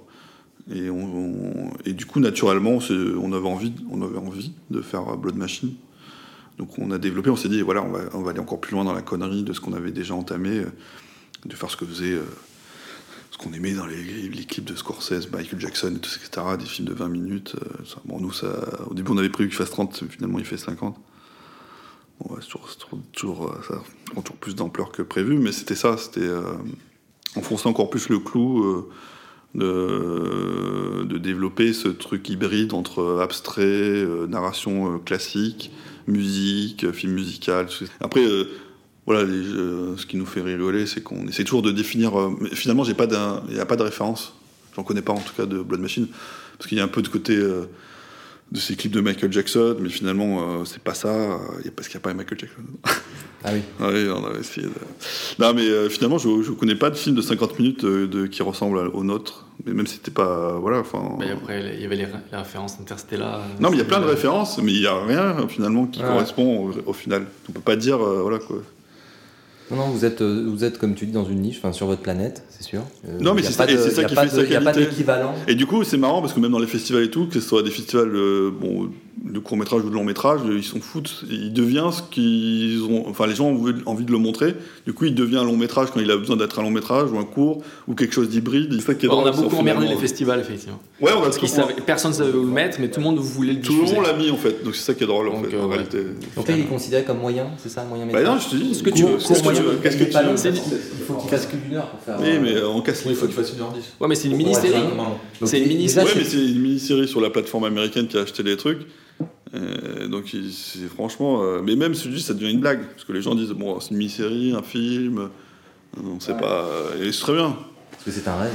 Parce que ça arrive. Après un moyen métrage, c'est un moyen métrage en, en- en- ouais, on est ce qu'on est là vraiment. Un moyen métrage, ça n'a pas de, de valeur euh, parce que t'as des euh, économiquement qui rentrent dans un circuit, dans le circuit court métrage, mais il n'y a pas forcément vraiment de visibilité de fin de festival de, court- de moyen métrage et donc c'est où t'as un court ou t'as un long. Donc quand t'es euh, entre deux, encore une fois, c'est pas ce qu'il faut faire en réalité. On avait quand on avait fait Kadara, on avait dit mais jamais plus. euh, et en fait, bon, on est On a fait exactement le même temps. on a fait la même chose, quoi. c'est ça, c'est ça. Entêté, quoi. On est condamné. même si à un moment, on, enfin, bref, on va pas. on va- Si t'as pas posé la question, je vais pas répondre. à- Je vais pas commencer à répondre à des questions que t'as pas. Que tu te poses toi. Ah, tiens, que voir. tu t'as pas posé. On fait un peu une thérapie ici, vous savez. C'est l'occasion de d'explorer l'inconscient. Votre rencontre avec Alexis Perrin. Comment ça s'est passé Euh, Mais c'est pareil, on voulait pas le voir. c'est comme Carpenter, on voulait pas. C'est une rare personne qu'on voulait vraiment pas voir sur Paris. Au début, ce qu'on est, en- en- avec sa vitrine, on habitait au- dans une maison euh, en coloc. euh, là, on, s'est séparés maintenant. Et du coup, on faisait venir les gens chez nous euh, voir Kedara à l'époque, je crois. On, on montrait Kedara comme ça euh, dans des bonnes conditions. Parce que... Et après, on dit voilà, ça a entamé la discussion. On rencontrait plein de gens, même des, fois des musiciens, des trucs. On rencontrait plein de gens. On essayait de, rencontrer plein de gens. Et lui, il faisait partie de ces personnes-là. Et effectivement, on s'est très vite rendu compte que euh, quand on vient de nulle part et qu'on fait des trucs comme on faisait, et en plus avec les projets complètement tarés qu'on a, parce qu'en fait, ce qu'on dit pas, c'est qu'on avait, on a toujours, euh, toujours travaillé sur des trucs euh, de, de très ambitieux, on va dire, mais on, on- on écrivait des scénarios, on, on créait des bouquins avec plein de visuels, tout ça. Enfin, on a créé des univers très, déjà très palpables et, et qu'on montrait comme ça. Euh, qui pouvait interpeller. Et, et quand lui il est venu, je sais pas si le technicien nous fait un signe. que- du coup, j'ai, du coup, j'ai perdu le fil. J'ai perdu le fil. Alors, euh, tu disais que. Je sais plus ce que je disais. euh, Bah, Alexis Perrin, il est venu chez Allez. nous, et puis voilà, on s'est bien entendu. Et Non, oui, ce que je voulais dire, c'est qu'effectivement, on- quand on voulait faire, nous au départ, on, est- voilà, on était complètement innocents. On est arrivé, on a dit, on a fait ça, c'est. C'est hyper ambitieux, tout ça, etc. On va, ça va aller très vite, tu vois. on demande juste que 5 millions de dollars pour faire notre prochain film, ce qui est ridicule. Ce qui est que dalle. Oui, on est encore voilà, là-dessus. Alors que, que, 5 millions, alors que c'était 100 millions qu'il fallait. On Bref. prend, prend qu'un million. Non mais, non, mais sans rigoler, mais je, je, ce que je dis, pas, on, les, les, projets qu'on présentait, en réalité, c'était des projets de blockbuster qui valaient, oui, dans les 100 millions. Mais on avait créé euh, l'univers et tout qui était... Enfin, tu vois, les mecs, ils nous disaient qu'on allait les voir, ils nous disaient, mais vous savez que ce que vous avez fait là, ça coûte déjà 500 000 balles, quoi. Enfin, juste en, en production de design et tout ça, etc. Et nous, on a, voilà, on a fait ça. Bah, t'en vends 3-4, des bouquins. Non, mais voilà, c'est ça. Et, euh, les gens, ils étaient interpellés. Ça nous a fait rencontrer des gens euh, à haut niveau. C'était, c'était, intéressant. Mais en fait, euh, et en France particulièrement, c'était les gens, ils, en fait, le retour qu'on avait, c'était mais les gens, ils comprenaient pas en fait. Enfin, ils, ils faisaient pas ça, ils savaient pas faire ça, ils avaient pas envie de faire ça. Donc en fait, euh, il restait Alexis. non, euh, Alexis, ce qui était intéressant, c'est que c'était un jeune producteur euh, qui, qui, qui débutait à l'époque hein, et qui avait un bon état d'esprit, un peu comme le nôtre, dans, mais, dans, mais dans la production. Oui, il connaissait les effets spéciaux, donc lui, ça lui faisait pas peur. lui, il a vraiment une vision. C'est un producteur qui, vient, qui est très visuel et qui, qui, connaît les effets spéciaux, ce qui est rare en France. Non, non et, du coup, il, comprenait, ouais, il comprenait totalement. Donc on s'est dit, tiens, au lieu de d'aller de, d'aller directement voir les Américains ou, ou de ou d'essayer toujours de forcer une porte qui ne veut pas s'ouvrir en France. Donc, dit, tiens, on va essayer de, de, de, créer une relation avec lui. Euh, voilà, on va essayer de construire le truc ensemble. Et Après, il a suivi les projets. Sur Blood Machine, il a effectivement, on dit, au début, on a, en, termes de production, il nous a toujours suivi, aidé, euh, conseillé. Euh, et après, il faisait des erreurs aussi. Enfin, on était tous un peu autodidactes finalement dans, dans, la manière dont s'est produit Blood Machine. Bah, Blood Machine, c'était euh, encore une fois un film hybride. Euh. Non, puis il a, a, une vraie envie que ce genre de film se fasse en France aussi. Et que ce soit faisable et possible de le faire en France. Donc lui, il se bat vraiment pour ça. C'est sûr qu'on a tous envie, de, pour faire ce genre euh, de films à effet, enfin de science-fiction, de partir aux États-Unis. On se dit en France, il n'y a rien pour nous. Mais euh, l'idée, c'est un peu de se battre et de, se dire que. Et y a, on a beaucoup de boîtes euh, d'effets spéciaux qui veulent que ça soit fait euh, ici, évidemment. Mais c'est vrai qu'il a pas, il manque un peu une, volonté des, des prods. Mais du, du, coup, il avait, au début, il avait budgétisé un peu le film, il avait dit. et, c'était drôle. Mais lui, ça lui faisait pas du tout peur. Mais après, c'est là où on a aussi commencé à travailler avec la société qui est donc productrice du film Logical Picture, qui eux n'avaient pas non plus euh, beaucoup d'expérience dans la production euh, proprement dite. Et euh, aujourd'hui, c'est une société qui a beaucoup évolué qui est aussi beaucoup dans. Enfin, qui, qui met de l'argent dans des films, qui, qui en vend, etc. Enfin, mais du coup, ils étaient innocents, entre guillemets, surtout sur des projets. mais ils avaient envie de faire, de voir ce qui était possible. On a senti la faille. Mais quand il, a, quand il, a, dit, quand au début, je me souviens, on, est, on, justement, on était allé aux États-Unis à cette époque. Bref, et qu'il annonçait ça. Euh, enfin, Alexis a annoncé, ouais, ça va coûter ça. Euh, tout le monde tombait sa chaise, C'était genre, euh, mais. parce que Blood Machine, c'était un film qui, bon, au début, devait durer 30 minutes. C'était un truc qui était artistiquement un peu barré, qui n'avait pas forcément de, de, de, but possible, de, fin, qui pouvait pas rentrer dans le système vraiment. Donc, comment il allait rapporter de l'argent Et en plus, il coûtait beaucoup d'argent. Donc, c'était impossible en fait. Oui, c'est l'antichrist. Euh, Alexis, lui, il était positif pour répondre à ça. Et lui, il se dit Ouais, on va trouver des moyens. Tout, il est toujours dans un état d'esprit hyper positif. Et euh, Logical Picture était, dans, par leur innocence, euh, nous ont suivis. Mais après, ils ont, été à la, ils ont été à la hauteur du truc et tout, etc. Et ils ont souffert aussi. Hein. bref. Il a jamais dit, tiens, ça paraît trop ambitieux dès le départ. Et il s'est dit, non, mais lui, il, a, il est trop d'ailleurs. Il a une. il a un esprit hyper euh, positif. Euh, je pense que c'est une qualité de producteur. Hein, mais, euh, Après, sur la manière dont on a procédé, comme je disais tout à l'heure, ce 50-50 entre garage et professionnel, c'est vrai que c'est immixable. Comment tu expliques ça? Comment tu vends ça à des prods en disant bon, on va travailler un peu avec les prods? Même nous, on savait même pas si ça allait marcher. Donc en fait, ça s'est fait au fur et à mesure. Mais au début, quand tu vends ton film, tu es obligé de dire que ça va le faire. Donc on a fait, c'est vrai qu'on a fait un peu un braquage, mais même, mais même nous, on, se disait que ça allait être possible. Même nous, à travailler avec des boîtes, c'était la première fois, on savait pas comment ça allait se passer. Pas à ce niveau-là, quoi. Donc, euh, on, se disait très bien. On a vu les limites et les qualités, mais non, vraiment, on a une vraie vision de ce que. On sait que ça coûte cher. On sait que ça coûte cher, on sait ce qui est possible, pas possible. Mais effectivement, au début, on était un peu naïf euh, sur des trucs, mais ça, nous, on s'est pris dans la gueule, fortement. Et à plein d'étapes, le film, il était, c'était fini, quoi. On peut plus l'avancer. Non, mais au On peut final. plus il y a plus de- Et au final, il n'y a pas de il miracle. plus- C'est ça, c'est pour ça qu'on voit peu de, de ce genre de film. C'est que c'est vrai qu'il n'y a pas de miracle. euh, ça- ça- c'est difficile de faire ce genre de film si tu veux pas que ça soit euh, euh, dégueulasse. Non, il a fallu, il a fallu Et- que le milieu professionnel, il se, et, enfin, le- je- je- on le caractérise comme ça. Ce, Ouais, mais. euh, il- non, mais ouvre aussi quelque part, parce qu'au début, on nous disait, mais non, c'est ça, c'est ça. Ben non, il n'est pas question que ça soit ça, sinon ça marchera pas.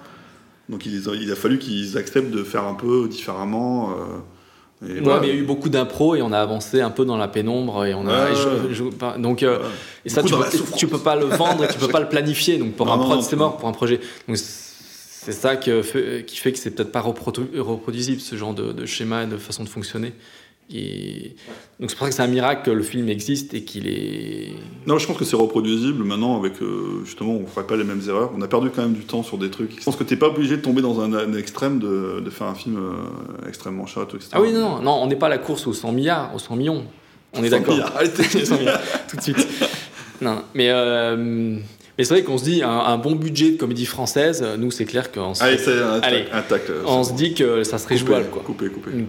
Hein? Coupé. Mais c'est vrai qu'on a une telle une, vision euh, assez précise des choses et on, on- même si on veut faire de moins en moins de choses, mais comme on est capable euh, d'être très précis sur énorme- énormément de choses et avoir une vision sur énormément de trucs, on sait qu'on peut faire baisser les coûts. Donc en fait, ce que je dis sur Blood Machine, il n'aurait pas fallu beaucoup plus pour que ça soit équilibré. Est-ce qu'Alexis vous a aidé à faire baisser les coûts sur l'écriture Déjà, est-ce qu'il est arrivé en disant bon voilà, est-ce qu'on peut aménager Non, ça non, mais non, parce que ça c'est déjà ça on se le fait nous Ouais, ça. on se le fait nous-mêmes. En fait, euh, C'est, euh, Mais en tout cas, est-ce qu'il vous a fait cette remarque euh, non, non, mais nous on est traumatisés. nous. Non, non, non, jamais. Non, mais même à l'écriture du scénario, on a construit. euh, il y a trois décors, enfin trois univers à peu près. Ouais, on n'a pas voulu on est- multiplier les, les, les, les pas beaucoup- décors, les Il n'y ambiances. a pas beaucoup ça. de costumes parce que voilà, euh, bon, ceux qui ont vu le film. mais non, mais c'est des conneries, mais en fait, c'est des trucs qu'on pense en fait. C'est vrai que c'est ultra ambitieux, mais c'est ultra pragmatique en même temps. Donc c'est c'est les deux. On veut Non. pas partir bas parce qu'on se dit que si on part bas, on va en finir encore plus bas. Donc on n'a pas peur de se dire on va faire des trucs de fou. Et en même temps, on- dans nos têtes, c'est tout le temps comment on va le faire, comment. Euh, et et si même on quand on écrit nos projets, on se dit, même si on avait euh, 100 millions, on, se dit, on, on est quand même traumatisé, je pense. Et on se dit toujours, euh, oui, ça, ça, ça vaut mieux que ça se passe la nuit parce que du coup, il n'y aura pas de trafic. Je dis conneries, mais et on, est, on est toujours dans une réflexion de prod en fait. On a, nous, on a les pieds hyper sur terre en réalité. Et, et- alors qu'Alexis, paradoxalement, il aurait plutôt tendance à être euh, trop irréaliste finalement. Euh, Ce qui est une qualité, peut être une qualité, mais un défaut dans la production. Bah, ça a été une qualité dans le Et nous, sens où on, a est- nous, continué à foncer grâce à lui. Ouais, mais voilà. Mais comme nous, on est dans, dans, la, dans la faisabilité des choses, à un moment donné, euh, c'est ça. Nous, on est très ambitieux, mais on a vachement les pieds sur terre. Donc, Et sur Blue Machine, les peu de trucs où techniquement on se disait, euh, on ne savait pas comment on allait le faire, on s'est dit que bah, c'est l'argent qui va nous permettre d'obtenir justement ce qu'on ne sait pas faire ou euh, ce qu'on va faire faire par, la- par les autres. Donc c'était vraiment c'est le seul. euh, Puis on a construit du, du décor, donc là euh, forcément on se dit c'est un coût, un temps. C'était la première fois qu'on faisait autant de, de choses concrètes. Est-ce qu'Alexis euh, est passé par un, un process de, de production classique Ouais. où, euh, essayer de trouver un distributeur ou... non, un une distribu- demande un distributeur, c'était mort. Mais Ouais. non, mais si, si, tous les. Après, on va parler. Je vais parler du CNC. On est obligé, on est obligé d'en parler. La CNC, ça y est. Non. Tout fait, on n'a rien eu. Bon, voilà, bah, c'est classique. Mais en son sens, c'est normal. Enfin, c'est normal. Non, c'était pas normal, mais Que- Quelles aides vous avez demandé du coup? Bah, tout ce qui était possible, oui. Tout en France, Ouais, ouais, on a tout- on n'a rien eu, mais a- après a- c'est pas que les gens. euh, déjà le projet est un peu spéci- spécial, mais c'était pas que le, le projet pla- plaisait pas, mais c'est vrai qu'il il paraissait tellement ré- irréalisable qu'on n'a pas forcément réussi à convaincre assez pour montrer aux gens que c'était possible. C'est vrai qu'il y a dans un sens, c'est presque que nous qui permettons que ça soit faisable ce genre de film.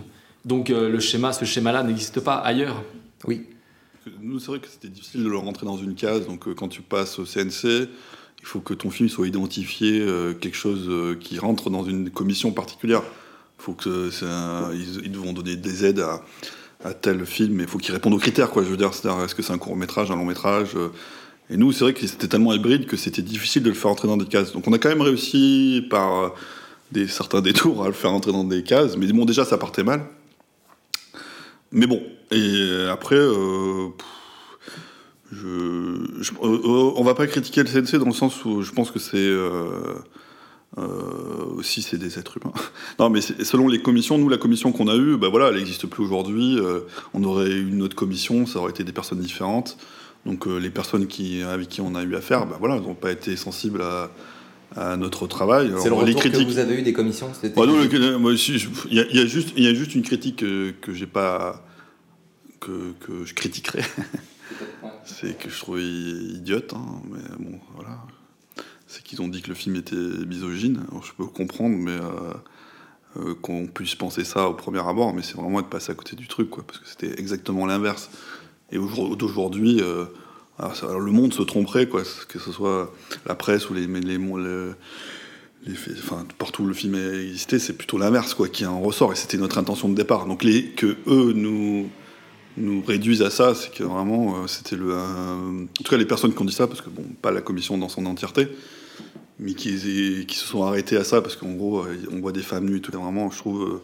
euh, bas de niveau en termes artistiques et c'est bon, un peu limite sur la, réflexion sur l'art en général et tout ça. Bon bref, on n'irait plus au musée et tout ça. Moi, je trouvais ça vraiment pas médiocre en réalité.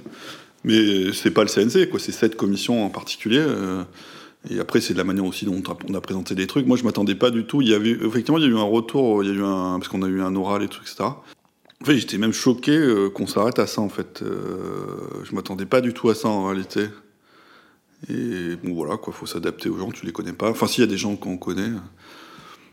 Enfin bref. euh, Ouais, cette crainte-là, on pensait que ça allait venir plus des, Éta- des États-Unis quand on a eu la, la, Ouais, ouais, la ouais. boîte. de- Et en fait, les États-Unis, ouais. ils nous ont. Ça n'a jamais posé de sont problème. beaucoup plus ouverts. euh, Donc alors, alors, alors, quand on est en France, on se dit que euh, Le avoir puritanisme une plus grande pas- intelligence sur, sur ce thème-là, et au final, euh, les Américains, ça les dérange pas, et nous, en France, ça bloque direct. Donc c'était toujours un peu étrange, mais Bon, après, ce qui les a, leur a peut-être pas. L'époque est, est un petit peu euh, compliquée peut-être aussi à ce niveau-là. hein. C'est Oui, plus sensible, disons. euh, sensible. partout dans le monde. C'est pour ça que euh, aux États-Unis aussi, euh, c'est un, Mm. c'est un des thèmes. euh, Ah, mais, quand- alors, mais ce que tu dis, oui, c'est vrai. D'ailleurs, nous, mais nous, quand on a écrit le film, euh, qui, qui a un côté féministe évident, euh, même si on n'aime pas ce terme du tout. Et euh, il y avait pas, en fait, il y a eu, c'était avant euh, l'affaire Weinstein, donc en fait, euh, c'était pas du tout à la mode entre on guillemets. avait encore le droit de maltraiter. Non, mais oui, donc c'est, du coup, on s'est, on s'est retrouvé dans cette, euh, effectivement, dans ce, dans ce, dans ce, dans, dans ce mouvement so- enfin, de société. du coup, ça, ça- effectivement, ça mettait un, ça surlignait complètement le truc, alors que voilà, ce qui peut être même, même mal pris, parce qu'il y a des, des antiféministes et tout, ils disent ah, vous êtes encore dans le dans le, dans le truc du moment, quoi. Et nous, on déteste en plus être dans, la, dans le machin, mais même si c'est très bien euh, que la parole des femmes et tout, etc., c'est pas du tout. Mais notre film on va dans ce sens, hein. c'est effectivement, ça anime à la femme, même si on essaie de trouver un équilibre avec l'homme, et nous, on est des hommes. hein. Mais euh, donc, on a fait un film d'hommes, mais qui, qui aime les femmes. Bon, bref. Et après, je pense qu'il y avait ce côté, effectivement, film hybride, euh, la manière dont on l'a produit en parallèle avec le Kickstarter et tout, ça, c'est des choses qui rentrent pas trop dans leur. Dans leur façon de voir. Mais encore une fois, il y a des gens qui étaient très ouverts et tout, mais bon, l'équilibre a fait que ça n'a pas fonctionné, quoi. Donc, ouais, on espère que la prochaine fois, on sera On plus convaincant et que. on a quand même euh, assisté voilà. trois fois. On a eu on a, trois on a- chances. on a- on a essayé tout chaque fois et. Mais ils ont, ils ont quand même. euh, Enfin, quand je dis nous, c'est eux, les prods, euh, c'est Alexis. Nous, Ouais, euh, on ouais. était dans la production du, du- la préparation du film, tout ça. La production, ça nous concerne n'est pas entre guillemets. Ah, mais je me, son- je me souviens, j'aurais fait une démo technique quand on était, quand- parce que Savitri n'était pas présent. J'étais avec un des producteurs de Logica. Bref, ils m'attendaient plus à quelque chose de- sur l'ambition. Ils ont reconnu d'ailleurs l'ambition technique. mais- Mais justement, comme c'était trop ambitieux. J'ai eu le malheur de Ouais, mettre des plans. hein. Comme on voit pas ça dans le paysage français d'habitude, ils y croyaient pas, ils pensaient pas que ça allait être possible. aussi. Donc ils disaient, Son- votre truc, c'est Ouais. pas, crédible euh, ce que vous proposez. Donc. euh, Oui, non, C'est vrai qu'ils pensaient aussi. pas que c'était possible. Que, que le, ils font, ils financent pas les projets qu'ils pensent qu'ils vont pas se faire finalement. Ils prennent pas le risque de, de se Ouais. lancer là-dedans. en tout cas, encore une fois, c'est vraiment la commission. euh, moi, je, on va pas citer des noms. euh, Il y a des Mm. gens, effectivement, j'ai trouvé. Vas-y, vas-y. Vas-y. Cédric, il l'aurait fait. Il y avait Cédric dedans. Ce salaud. Non, mais euh, voilà, donc après, il y a sûrement euh, plein de choses qui rentrent en jeu. euh. Après, nous, on- franchement, on essaie de faire notre truc dans notre coin. On a. On n'a pas un grand réseau, mais moi je suis toujours positif et je pense qu'il y a moyen, euh, j'aimerais bien, euh, je pense qu'il y a moyen de travailler avec le CNC. Et, Mm. et je- peut-être que c'est aussi de notre faute, enfin de notre faute. Le temps le, le, temps le- le dira, le film, mais- le film devait se faire comme ça euh, aussi. Après, nous, on essaie toujours de trouver les moyens d'eux. On nous a pas donné les moyens, ça nous aurait beaucoup aidé. euh, ben voilà, on a fait en sorte de quand même s'en sortir. Donc, euh, tant pis, quoi. Voilà, quoi. Ok. Euh, donc vous avez fait. Mais d'ailleurs- c'était c'était un des, des- on a- parce que bon, il y a eu le CNC, ça s'est fait sur plusieurs époques, mais de toute façon, on n'était pas dupes. Quand on a fait le Kickstarter, parce qu'on a fait un Kickstarter, donc, on a fait même deux, c'était, on le savait.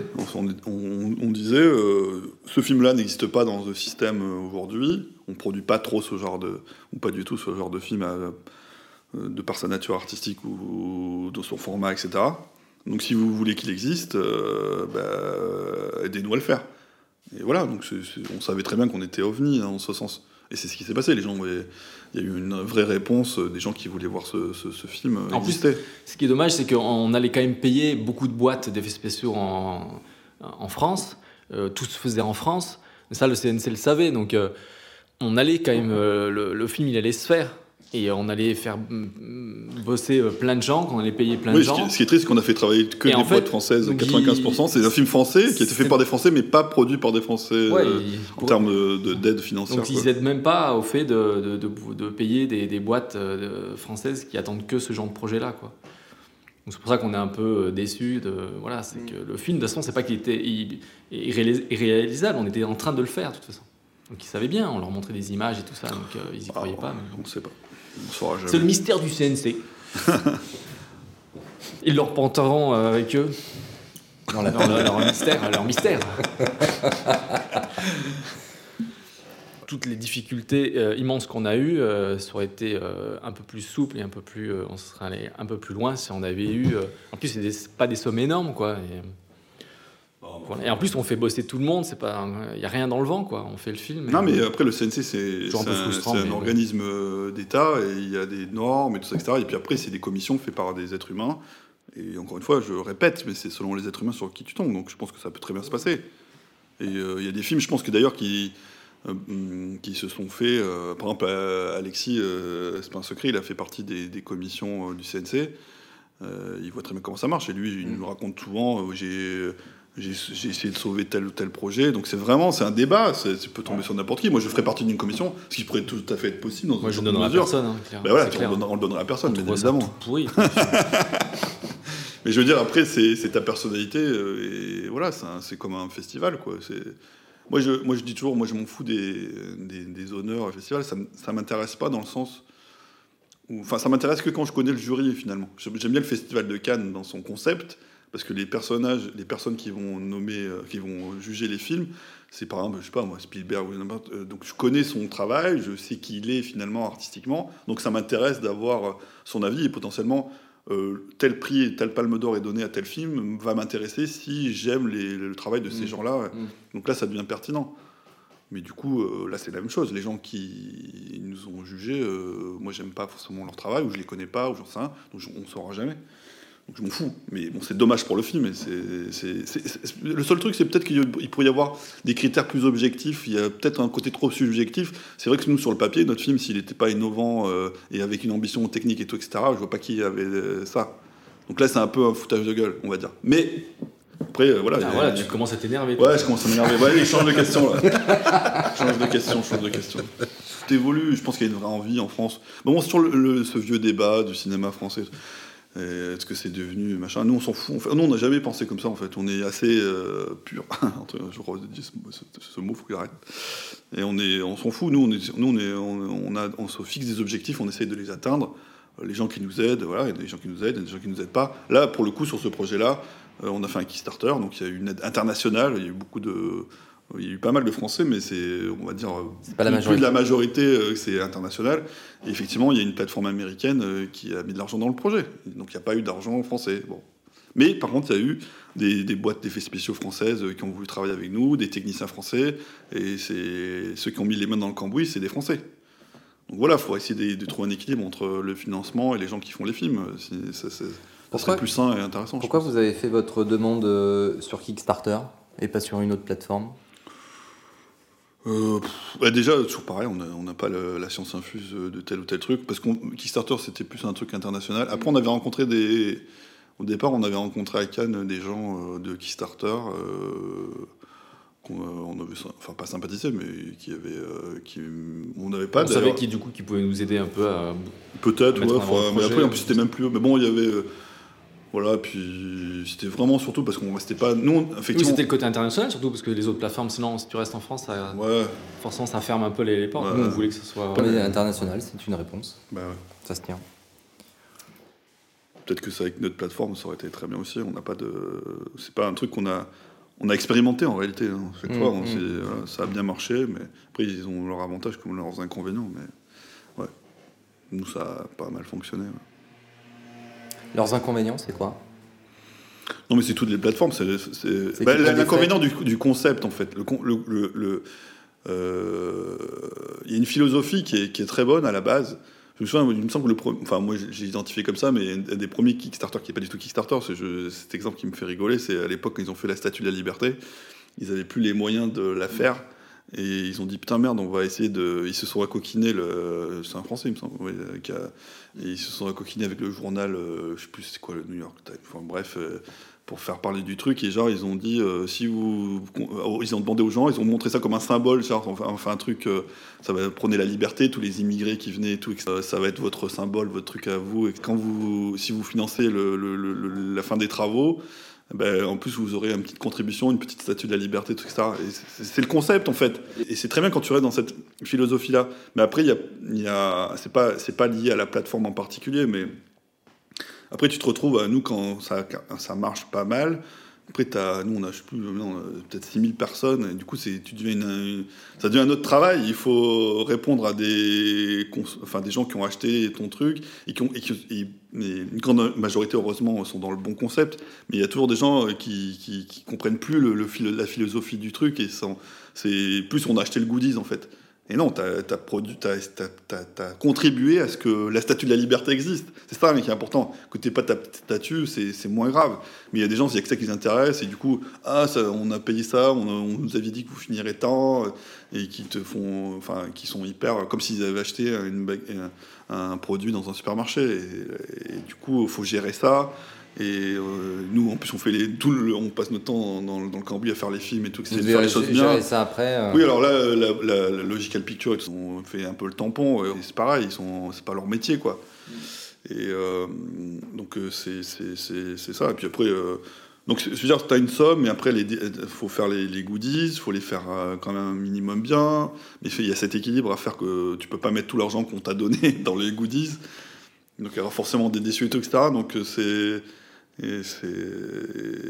Il y, a, y a ce truc du concept qui, qui, est vachement lourd en réalité. Si moi je pouvais ne pas faire un Kickstarter euh, et que le, le- le CNC me donne l'argent que j'ai, bah ça serait. je Ah, mais du coup, on revient à un truc mercantile. Ça rajoute un truc lourd, que, quoi. que vous, finalement, tu voulais fuir. Enfin, que vous vouliez fuir.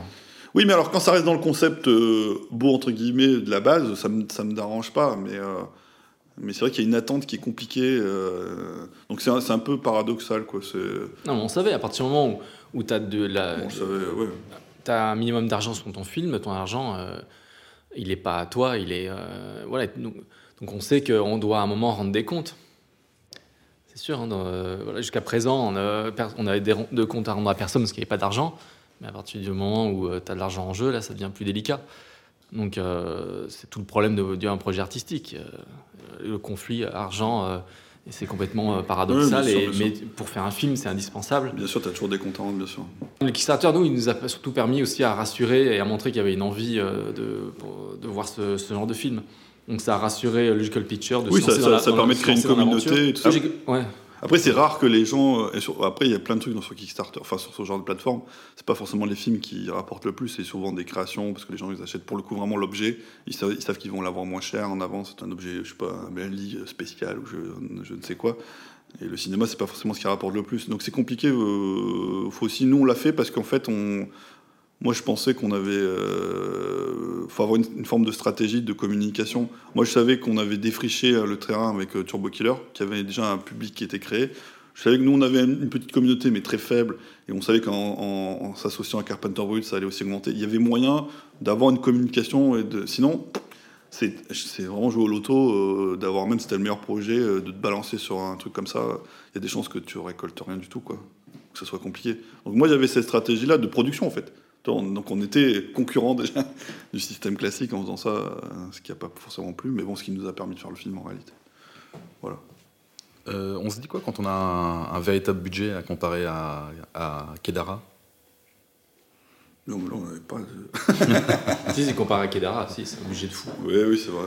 Puis et, Kedar, on disait que c'était 1000, 1000 francs. 1000 francs à l'époque. Je crois que c'est- 1000 francs. Ouais, parce que c'était tous nos trucs de. Ouais. Non, mais euh, bah, c'est des. Mais encore une fois, ça nous a permis de- de- d'accéder à certains trucs, mais en même temps, ça nous a vachement cloisonné dans plein de trucs. Euh, parce que cet équilibre, on l'avait pas. C'est-à-dire qu'on avait un peu d'argent, mais pas assez en réalité pour faire le film. Donc ça nous permettait euh, de quand même toucher le, monde professionnel et les équipes professionnelles, etc. Mais pas de s'épanouir réellement avec elles comme il aurait fallu en réalité. Donc ça nous a, euh, en même temps que ça nous a permis de d'avoir euh, les bonnes caméras et tout ça, etc. Ça nous a aussi euh, enfin voilà, on avait, on devait respecter des heures et tout, ce qui est normal. Mais euh, et voilà, on pouvait pas, on était, c'est ça. Nous, enfin voilà, c'est ça je dis, on était flexible, on s'est quand même adapté vachement au monde professionnel et autant que mais le monde professionnel c'est aussi adapté à nous, ce qui fait qu'on Oui, mais c'était pas évident et c'était pas gagné dès le départ.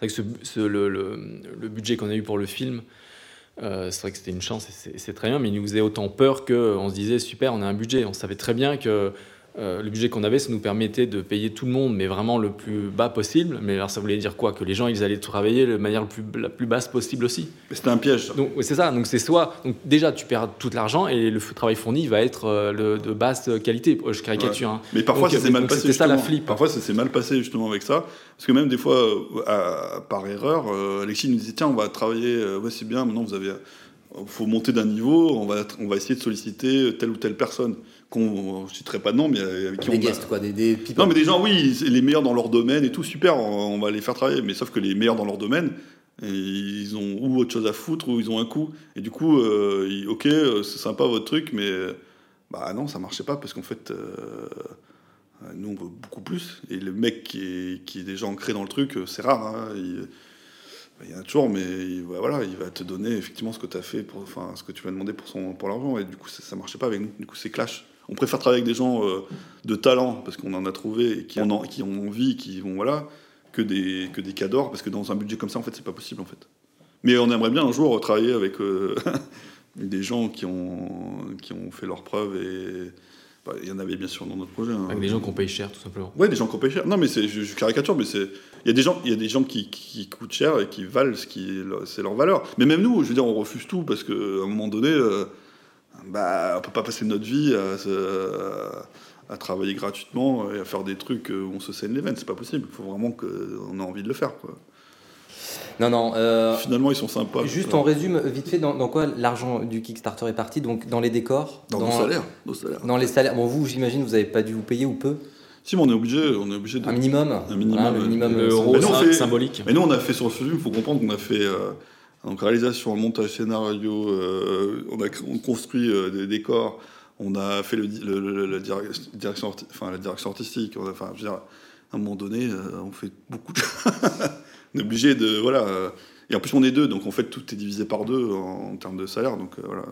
Donc nous, oui, c'était le minimum, mais il y avait un minimum. Et les Et, euh, coup- techniciens, pareil, j'imagine, les autres techniciens, vous avez dû leur, vous adapter vous avez, à la grille euh, syndicale? Non, mais après, ça dépendait des gens. Ils ont fait, il y a des gens, les, les- on va dire, les, les- chefs de poste ont tous fait des efforts.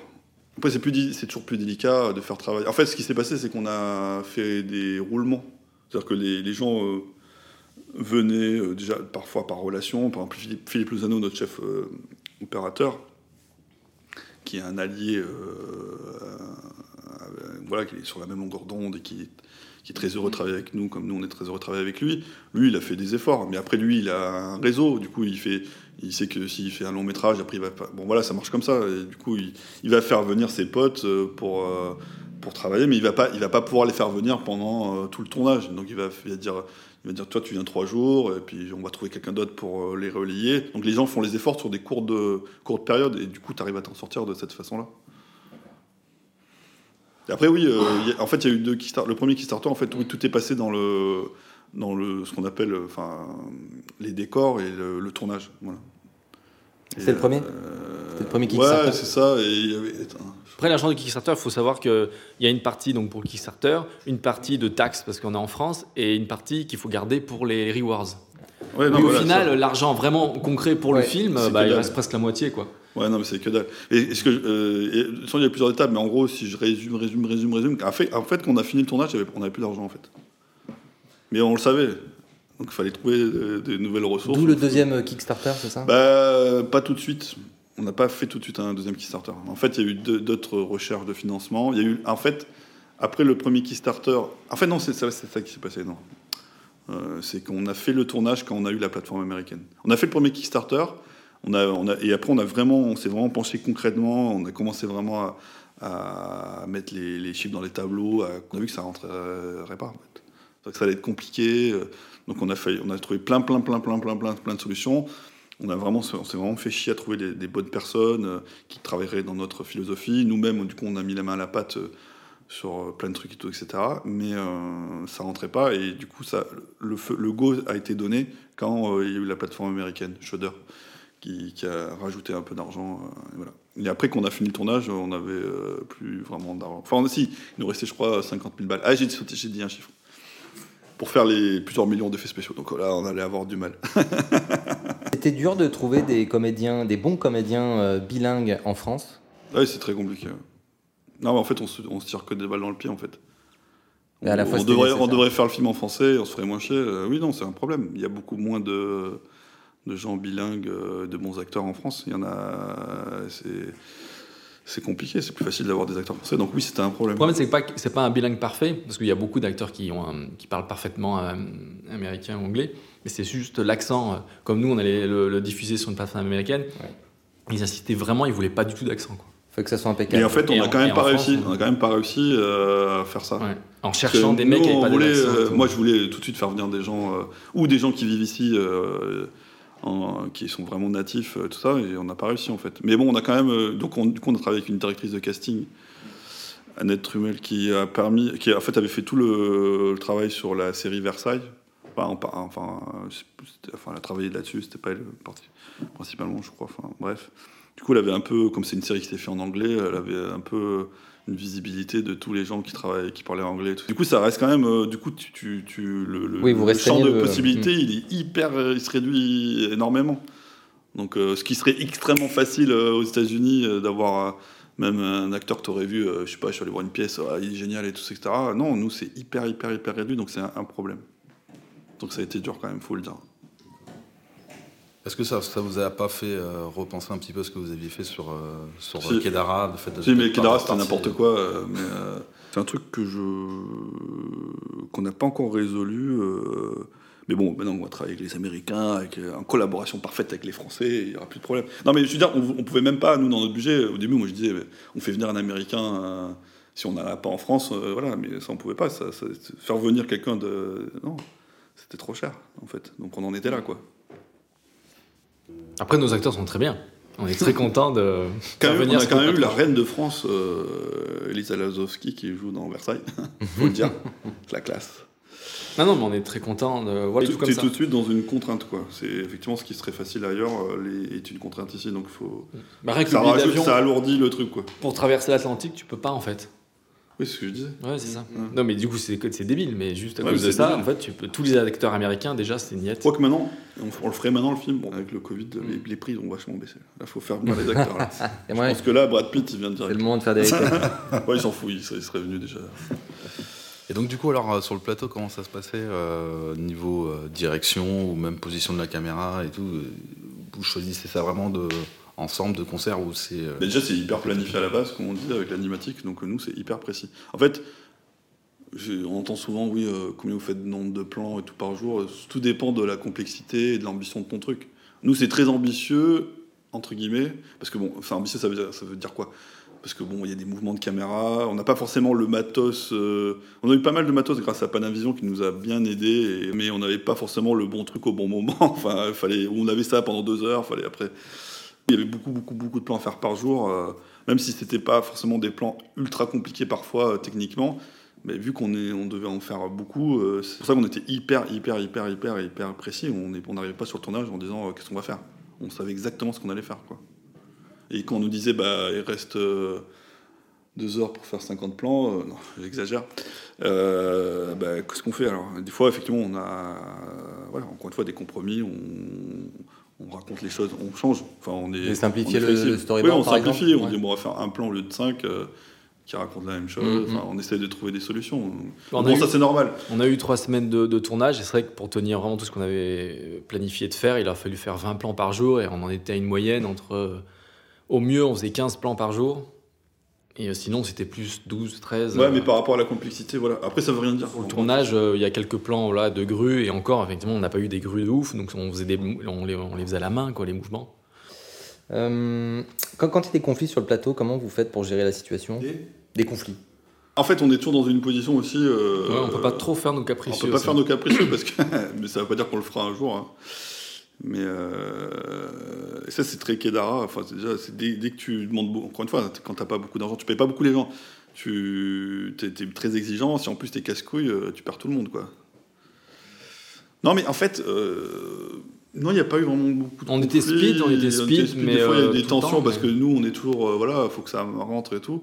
Mais en fait, euh, tout est basé, on, a, on, a, on fait vachement attention à ça, donc ça s'est vachement aussi créé sur le fait. euh, les gens qui étaient là, ils étaient quand même contents d'être là, et on a essayé de trouver une bonne équipe, une bonne entente, donc en fait, les choses ont quand même. euh, Bah, le tournage, ça s'est bien passé. Les tensions, c'était plus Ouais. avant le tournage, sur la préparation.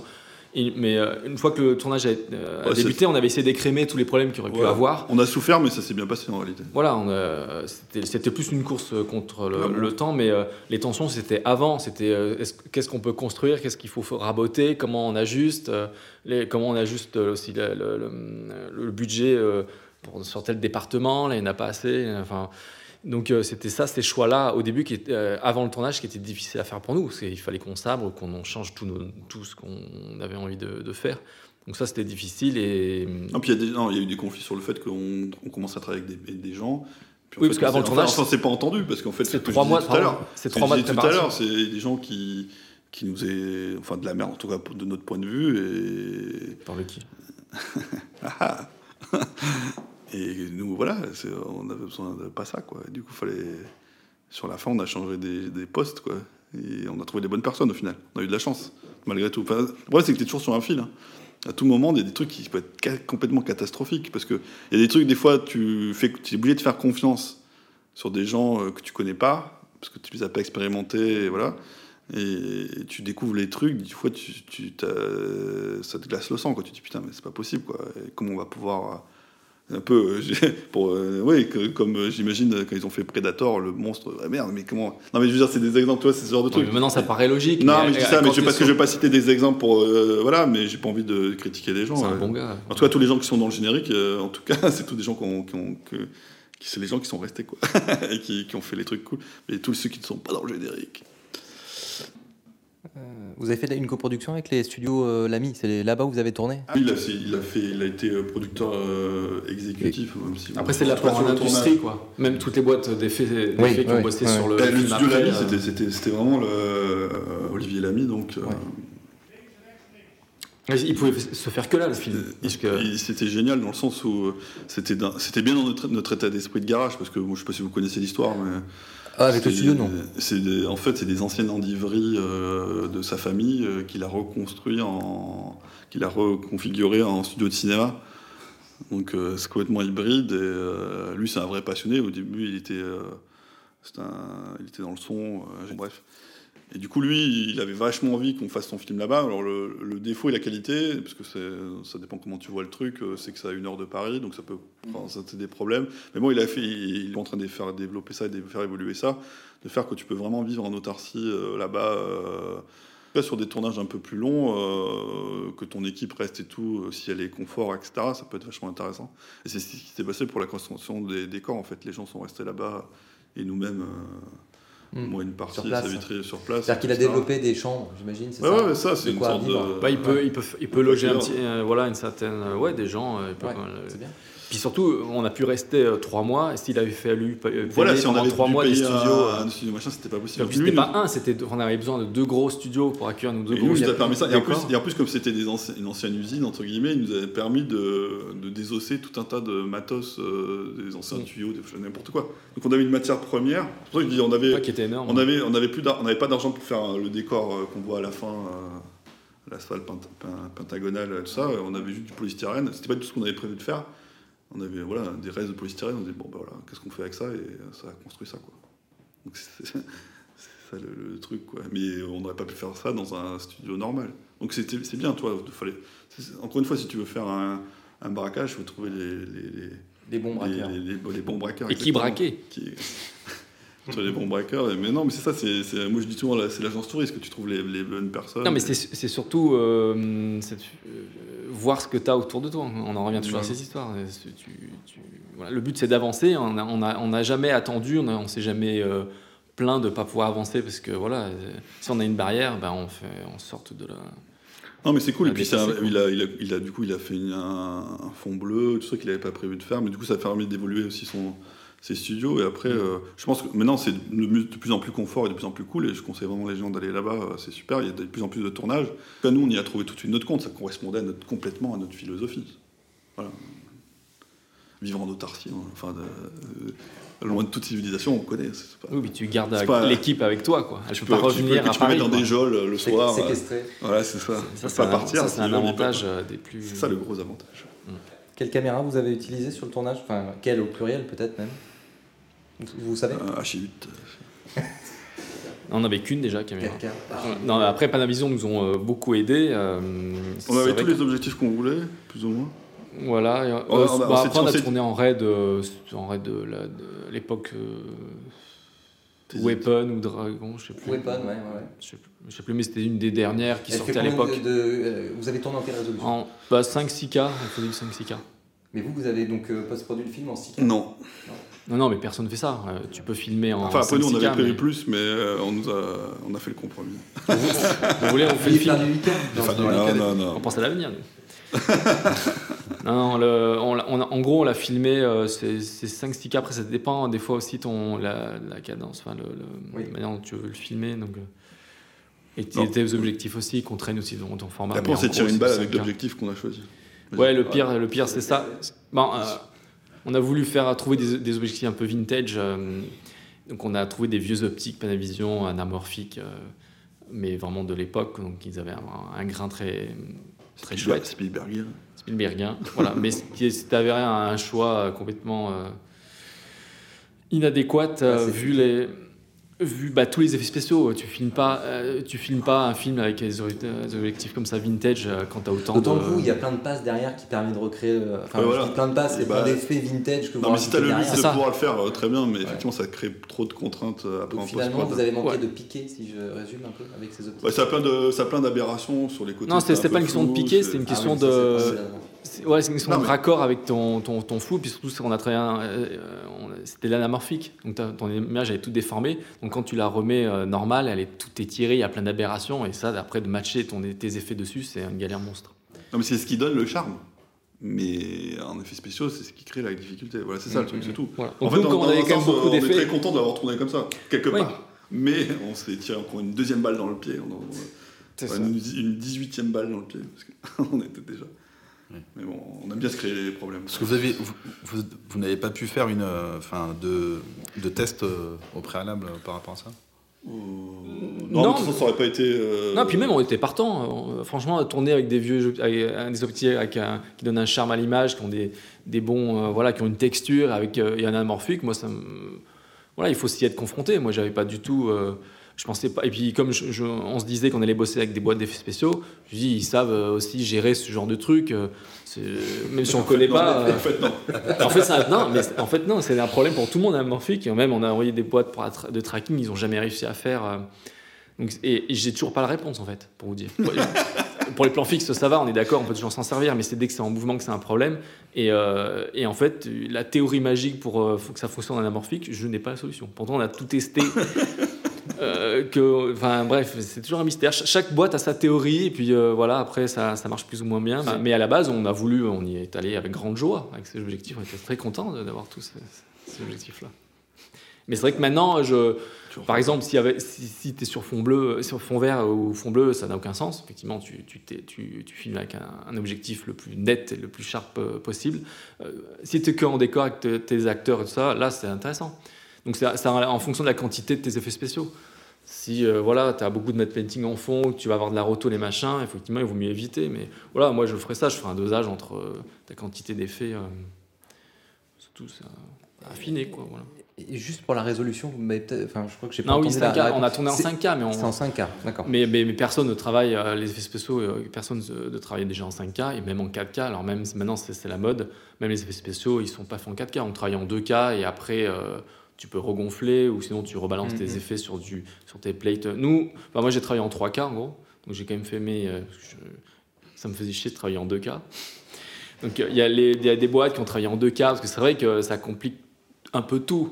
Ça, ça, les rendus, tout est un peu plus long, tout est. euh, euh, donc, euh, et puis en espace disque aussi, on n'imagine pas le, nombre de terras que, que ça prend. Donc euh, ça complexifie tout. Tu rajoutes un K, bah, ça, ça, ça met tout, ça complexifie tout. J'ai travaillé en 3K. Les boîtes ont plus travaillé en 2K pour faciliter leur pipeline. Mais, donc c'est un peu un hybride. Après, comme on avait encore une fois des, des, objectifs vintage, on n'a pas un piqué de ouf comme tu disais. Donc on- ça nous permet de. C'est ce qu'on aime. hein. Oui, c'est nous, on vend- nous ce qu'on veut, c'est Mm, interdit. mm. Moi, les, les images euh, nettes de Netflix, elles, elles me font flipper. Tu critiques Netflix. Attention, attention, peut-être des futurs employeurs, hein, pas encore. Mais je sais pas pourquoi j'ai dit Netflix, mais, mais, parce, tous. mais parce que en fait, je, dis- je dis, je dis ça parce que eux, ils, euh, ils veulent que du 4K. Ils te- quand Oui, ils, c'est vrai. ils produisent Oui, un oui, film, oui. bon, sauf si le film a été fait avant, mais maintenant ils veulent que du 4K. Mais eux, ils t'offrent le confort de la production aussi. Bon, après, tu peux- pourras te permettre de tourner en 4K sans Oui, problème. bon, après, c'est un- pour, c'est un autre pour, débat. de, pour de vrai, pour parler artistiquement, c'est vrai que nous, on n'est pas très fan de. On cherche pas du tout la netteté et la propreté. On trouve que les images aujourd'hui sont trop. manque de matière. On est très. On aime ce qui est organique, on aime ce qui est. Ce qui, ce qui... On aime la profondeur, on aime. euh, Et, euh, et effectivement, dans les années 80-70, euh, ouais, les films tournaient en pellicule et tout. Bah, Si tu compares, euh, sans, sans critiquer ou pas le film, l'ancien Blade Runner et le nouveau Blade Runner, qui a eu en plus l'Oscar, peut-être, je crois, de la, la lumière, photo. etc. Euh, de la photo, Bah, moi, je- ouais. Je me retrouve pas du tout, quoi. Je préfère un milliard de fois l'ancien film. C'est- mais oui, mais. Bah ouais. Parce qu'il a, une ouais. putain de matière, quoi. Mm. C'est, c'est... L'autre, c'est, c'est, c'est, c'est- Voilà, on pouvait résumer à ça, c'est trop propre, c'est propre, quoi. C'est très numérique, en fait. et- Ouais, alors que, voilà. Et C'est vrai que le numérique, il a, il a, il a, il a pas d'âme. Alors nous, on n'a pas connu la péloche, hein, mais c'est vrai qu'on la fantasme d'une certaine manière. Oui, on l'a fantasme. euh, qui fait que ça se transcrit dans la texture de notre image, mais on n'a jamais touché une pellicule Non. de notre vie.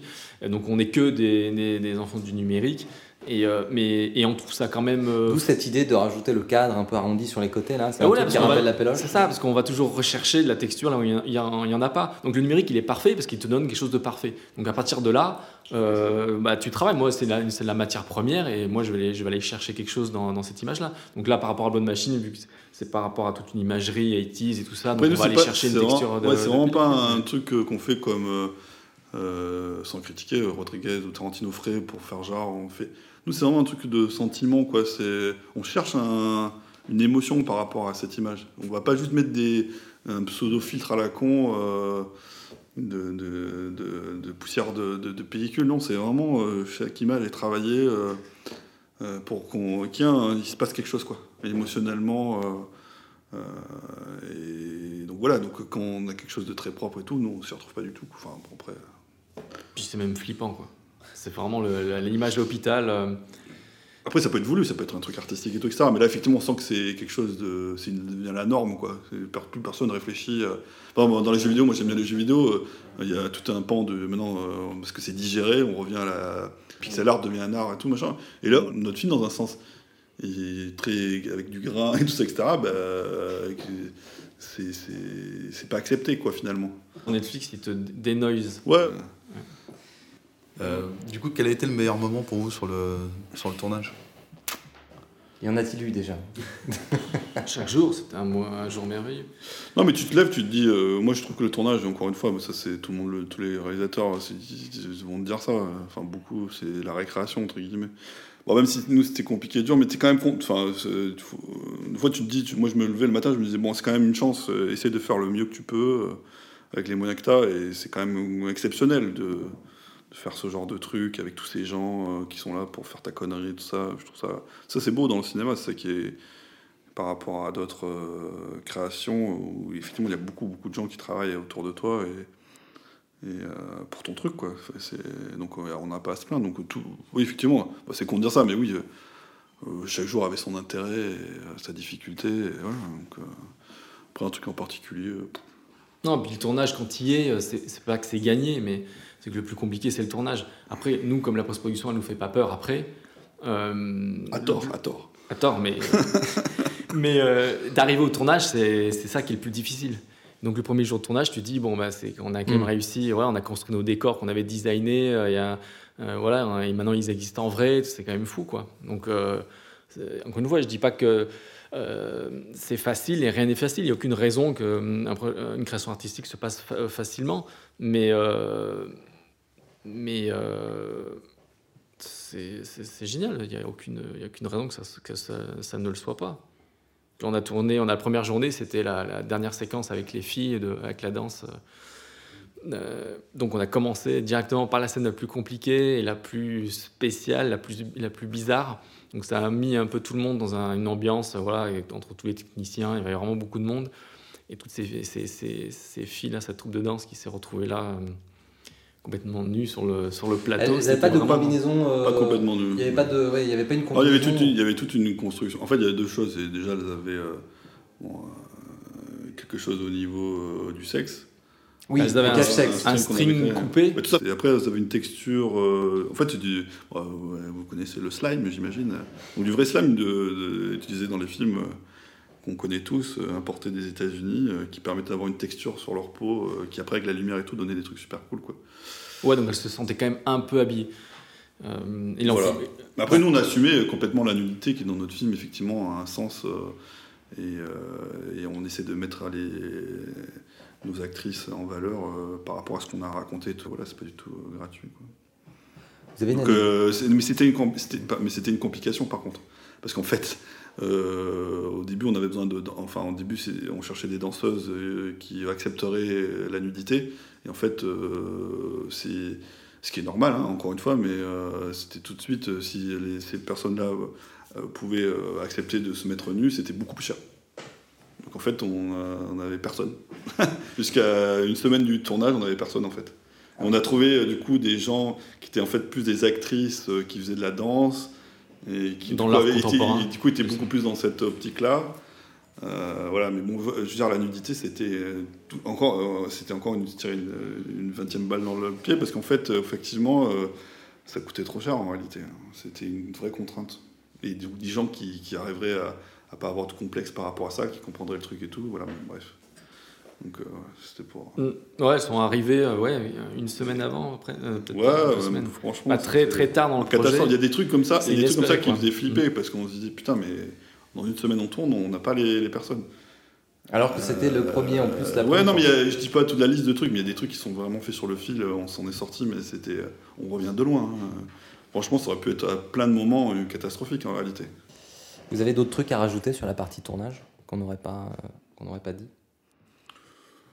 Il y a un milliard de trucs hein, sur le tournage. euh, je- Peut-être j'anticipe, mais euh, c'est le scoop, c'est le scoop. Je sais pas- je sais pas s'ils sont. peut-être- C'est une information qui est un peu filtrée. Oh, bordel, qu'est-ce qu'il va dire Non, parce que le, le film va. Parce qu'en France, il n'existe toujours pas. De manière légale. Et du coup, on- grâce à Alexis et CGR, on va sortir le film euh, le 1er septembre dans un certain nombre de salles en France. Et, donc ce qui est exceptionnel pour un film qui vient de nulle part, encore une fois, donc c'est génial. Et euh, mais il y aura du coup un making-of de. Parce que le film il dure donc 50 minutes. Pour faire les Et 1h10, vous Voilà, faites 1h40. Donc le, 1h40. le- le making-of dure 52 minutes. Donc ça fera une séance de 1h40. Donc il y a le making-of qui va avec le film. Donc c'est super intéressant. Surtout. Enfin, surtout non. Par rapport à- au public français, c'est super intéressant, je pense. euh, du coup, bon, voilà, ils n'ont pas eu le film avant, mais ils vont pouvoir, euh, ce sera les premiers qui vont pouvoir bénéficier euh, du film, de l'expérience du film et de l'expérience de la réalisation de- du making-of. Du coup, tous les gens qui verront le, découvriront le film pourront avoir ces deux, ces deux visions. Vous avez en combien de salles. Vous savez Bon, ça bouge, ça bouge. Ça bouge toujours. Une Parce en fait, dizaine, en- non, non, plus. Plus Je crois qu'il y a un minimum, il y a eu plusieurs chiffres. Je crois qu'il y a un minimum de 30 salles, donc c'est quand même sympa. Il peut y Ah en avoir beaucoup plus en réalité, mais en fait ça dépend de un milliard de choses. Et des- des- des- D'ailleurs des, des blockbusters américains. euh, Ah ouais. bah, et du coup là maintenant, euh, le film de Nolan, il est annoncé. Encore, on revient toujours à Nolan. Il, nous... Il est encore. Putain, il est là. mais euh, C'est notre seul concurrent. c'est le seul va. Mais, ouais, non, mais, c'est- non, mais, mais il va nous aider en réalité, parce qu'en fait, il- en théorie, il sort une semaine avant, si ça ne change pas encore. Je crois qu'ils ont en France. il- Il me semblait qu'ils ils étaient Ouais, décalés crois- encore. Non, Ouais, mais je crois. Ouais, mais bon, il- ouais, bon, ouais, euh, peut-être on on est en train de parler, ça a déjà changé, donc on ne sait pas. Mais aux dernières nouvelles, effectivement, il sort une semaine avant, donc en fait, euh, nous, notre bande-annonce, la bande-annonce sera diffusée, euh, je crois, peut-être même elle est déjà diffusée dans certains cinémas. Ouais. Donc euh, ça va aussi, ça peut amener, parce que les gens vont plus au cinéma, en réalité, ils ont peur. Bref, donc euh, bon, c'est pas bien pour nous, mais bon, un film comme celui-ci peut quand même amener euh, des gens et faire connaître le fait que voilà, il y aura notre film après en réalité. Donc euh, bon, bref, donc la nouvelle c'est ça, c'est que le film sort. alors, si vous sortez votre podcast avant, Oui, oui, oui, oui. bien bah, avant. je ne sais pas, Mais mais on- euh, si on a fini de parler déjà. donc nous en fait c'est euh, trois jours et euh, potentiellement ça peut continuer selon euh, si les gens veulent ou pas euh, les- les- parce qu'il n'y a pas que les CGR il y a aussi leurs salles partenaires donc ça peut grimper aussi le nombre de salles mais c'est tellement aléatoire en fait que ça peut être 50 salles peut-être plus ou pas en fait ça, ça dépend vraiment de là on voit que le le Grand Rex vient de fermer. Ouais. Tu vois, c'est- complètement dans, on est dans un truc complètement chaotique en Aléatoire, réalité ouais. qui Ouais. peut nous être, euh, si on parle de manière froide, euh, qui peut nous aider ou pas en fait. Hum, Malheureusement, bon, je pense que voilà, c'est quand même une contrainte. On aurait préféré que, que ce super virus n'existe pas hein, pour plein d'autres raisons. Mais bon, voilà. En tout cas, c'est quand même exceptionnel que, que, que le film sorte au cinéma, en plus en France, donc c'est cool. Pourquoi vous l'avez pas sorti en France euh, C'était Vimeo? Euh, c'est pas intéressant de sortir le film sur Vimeo si on a un espoir qu'il sorte au cinéma. Enfin, c'est Parce que vous avez une- pas, vous êtes pas dit tiens avec le confinement, les gens vont rester chez eux. C'est ce qu'a fait en fait Léo Carman euh, avec. euh, ils ont fait une sortie VOD anticipée. Ils ont profité du confinement pour le faire. Et du coup, euh, vous vous êtes pas dit tiens. Ben non, on s'est dit, on se l'est dit pour certains, on a jaugé. C'est-à-dire qu'aux États-Unis, euh, ils l'ont sorti euh, à ce moment-là, euh, voilà. Donc ça a bénéficié du confinement, euh, que le film sorte sur la plateforme. euh, euh, donc Shudder, c'est une sorte de Netflix, mais spécialisé dans le genre, Ouais, euh, plus ouais. euh, connotation, voilà, film fantastique, etc. Donc eux, ils l'ont sorti en plein, En plein pic. Bon, même si là, c'est encore un nouveau pic, mais euh, puis dans d'autres pays, euh, l'Angleterre. euh, je sais plus combien de pays, mais bon, il y a plein de pays dans par le monde, les plus intéressants. Et, euh, et en France, non, on était déjà en- pour parler avec euh, CGR, on s'est dit, bon, c'est quand même intéressant de sortir le film au cinéma. Nous, c'est un film qui, dont l'expérience cinématographique est dix fois plus intéressante que sur euh, les plateformes de streaming, Mm. sur un ordinateur. Donc si on a la possibilité de le sortir au cinéma. Nous, on fait pas, c'est pas un film sur lequel on, gagne de l'argent, qui, voilà, donc on, nous, c'est vraiment. euh, de, si on peut faire euh, bénéficier du film dans l'expérience optimale, ben, tant mieux. C'est c'est ce qu'on cherche, quoi. Vous avez prévu une petite campagne quand même de, de, de pub, hormis les. Ouais, c'est les- difficile, toujours pareil. euh, Bah ouais. Nous, on n'a pas de budget par rapport à ça, donc nous, Mm. c'est toujours nos réseaux, quand certains, voilà, on essaie de trouver des partenariats, mais bon, là, on est dans la mauvaise période, les Mm. gens sont en vacances et tout. Enfin, Ouais. Comme tout, rien n'était, malheureusement, même, on- on- enfin, à un moment, le film devait sortir à une telle date, mais en fait, tout a bougé à la dernière seconde, donc maintenant, on aurait pu avoir de la presse papier, même, bon, bref. Et en fait, ça s'était pas fait parce que du coup, là, on savait plus, et du coup, là, c'est les deux mois de vacances. Enfin, c'est compliqué, mais bon, nous, enfin, tant pis. Enfin, on est heureux que le film sorte euh, dans cette, cette façon-là. On fera tout ce qui est à notre possible. euh, voilà, mais maintenant, on n'est pas, on n'attend pas. euh, on n'est pas là. euh, on- ça va pas nous faire devenir riches ou quoi. Il n'y a pas de but commercial par rapport à ça. Donc, euh, ceux qui iront, euh, euh, je pense, passeront un bon moment C'est avec cette complémentarité du making of. Et je pense que c'est super intéressant de le voir au cinéma et avec les. Mm. Je suis très curieux de voir le, le- justement ceux qui s'intéressent au cinéma, de voir, de voir les, les- le, le- voilà, le, le film avec son making-of. Je trouve que c'est. Même si ça peut être pas bien aussi, mais j'ai- j'aime bien l'idée du mystère complet. Mais c'est- du coup, on va avoir ce, cette nouvelle vision euh, par un public qu'on n'a jamais eu, où les gens voient toujours le film euh. Et ils se rendent pas compte euh, de, la, Ouais. de, de la folie du, de la connerie, quoi. C'est ce que raconte un peu le film, voilà. Le making-of. Bah, déjà, combien, euh, combien de temps à peu près pour l'ensemble de la. De la Ah, c'est difficile à dire, du coup. Mais bon. Parce qu'en fait, il y a eu des gros, périodes. deux ans, de toute façon. Ouais, après, il y a eu. Mais c'est, en fait, c'est des périodes. euh, par exemple, bon, pour, euh, pour résumer, bon, euh, je vais dire des choses fausses, mais bon, pas besoin de. C'est pour dire en gros, quoi. On a travaillé d'abord avec euh, une première boîte, mais on n'avait pas beaucoup d'argent. On, on découvrait comment le- le- les boîtes professionnelles allaient apprendre le truc, tout, etc. Donc nous, on découvrait, on savait pas vraiment. euh, on- encore une fois, on était autodidacte par rapport à ça, par rapport à l'ambition du truc, parce que même si on avait déjà travaillé avec des boîtes, etc., mais dans, ce- dans cette optique-là, euh, c'était différent là. Et du coup, après, on avait plus d'argent et on avait fait très peu d'effets spéciaux. Ça marchait pas. Et du coup, après, on- il y a une, une longue période où il fallait retrouver de l'argent. Euh, nous, on continuait à faire le film. Et, après, à la fin, on a trouvé euh, par hasard, en fait. Mais non, mais attends, mais c'est grâce à encore, on va le reciter, non? C'est Cédric, non? Il me semble. c'est Cédric qui est sur. Bah oui, non, mais toi, tout est lié, c'est ça qui est drôle. C'est Cédric qui nous a dit, euh, qui a dit à Alexis, genre, oui, moi sur mon film, j'ai fait travailler cette boîte, ils sont super sympas, contacte-les. Non, c'est ce qui me semble. hein. C'était Trimaran, mais c'était pas Trimaran euh, qui connaissait. Bref, et on, du coup, on a rencontré donc, cette fameuse boîte Trimaran à Paris, qui ont, pris le projet. Au début, ils ont dit, mais euh, c'est une blague. Donc... Et puis finalement, ils se Sortez, sortez. euh, sortez. Et ils finalement, ils, se- non, ils ont vu que c'était pas, c'était sérieux et qu'ils se sont intéressés au truc. Et ils ont estimé euh, avec un, avec euh, comment on appelle ça, Un superviseur. un superviseur d'effets spéciaux, voilà, euh, avec euh, Strad, euh, pour le citer, et euh, qui ont, ouais, qui ont fait un audit sur le film. Ils ont vu, euh, voilà, euh, comment on pouvait faire avec l'argent qu'on avait. Du coup, entre temps, il y avait un peu d'argent qui était rentré. Avec le- et du coup, avec ce peu d'argent, comment on pouvait finir le film en réalité Puisque du coup, il y avait eu plusieurs étapes entre nous seuls et les, boîtes sur lesquelles ils savaient un peu travailler, mais qui n'avaient pas trop de résultats, mais quand même un peu, etc. Et du coup, c'est comment finir le film? En, en intégrant aussi notre façon de faire. euh. Et du coup, euh, euh, quand- ça a duré trois mois, la vraie euh, post-production avec des boîtes d'effets spéciaux. Oui, oui et non. Donc tu peux dire que ça a duré deux ans, mais les vraies boîtes ont, voilà, Parce ont que- travaillé pendant trois, ans, trois mois. Il y a eu la première fois qu'on a bossé avec les boîtes, euh, ça a duré aussi trois mois. On a fait un gros travail de, de calibrage de tous les assets de- du, du film. Et, euh, en gros, c'est ça. Donc c'est quand même trois mois au début, puis trois mois à la fin, et, et entre euh, et après, c'était juste nous. Euh, voilà, en gros, quoi. Parce que le film, en il est sorti. euh, on est à quelle année là? 2020. 2020. 2030. On a commencé Et pas- 2017. C'est début 2018, donc euh, jusqu'à fin 2019. Ouais. Oui, euh, le problème c'est que ça, oui, on n'a pas, on n'est pas allé voir ILM et ça s'est pas passé, Mhm. euh, voilà. Donc c'est difficile à quantifier, mais bon, Mais on a effectivement, les toujours, périodes, les euh, périodes, monde avec les boîtes professionnelles, c'était très court en réalité. Donc, Oui, ça, c'est très cool. Et puis, il fallait euh, trouver no- notre rythme et la façon de procéder avec eux. Ça, c'était pas facile parce que les...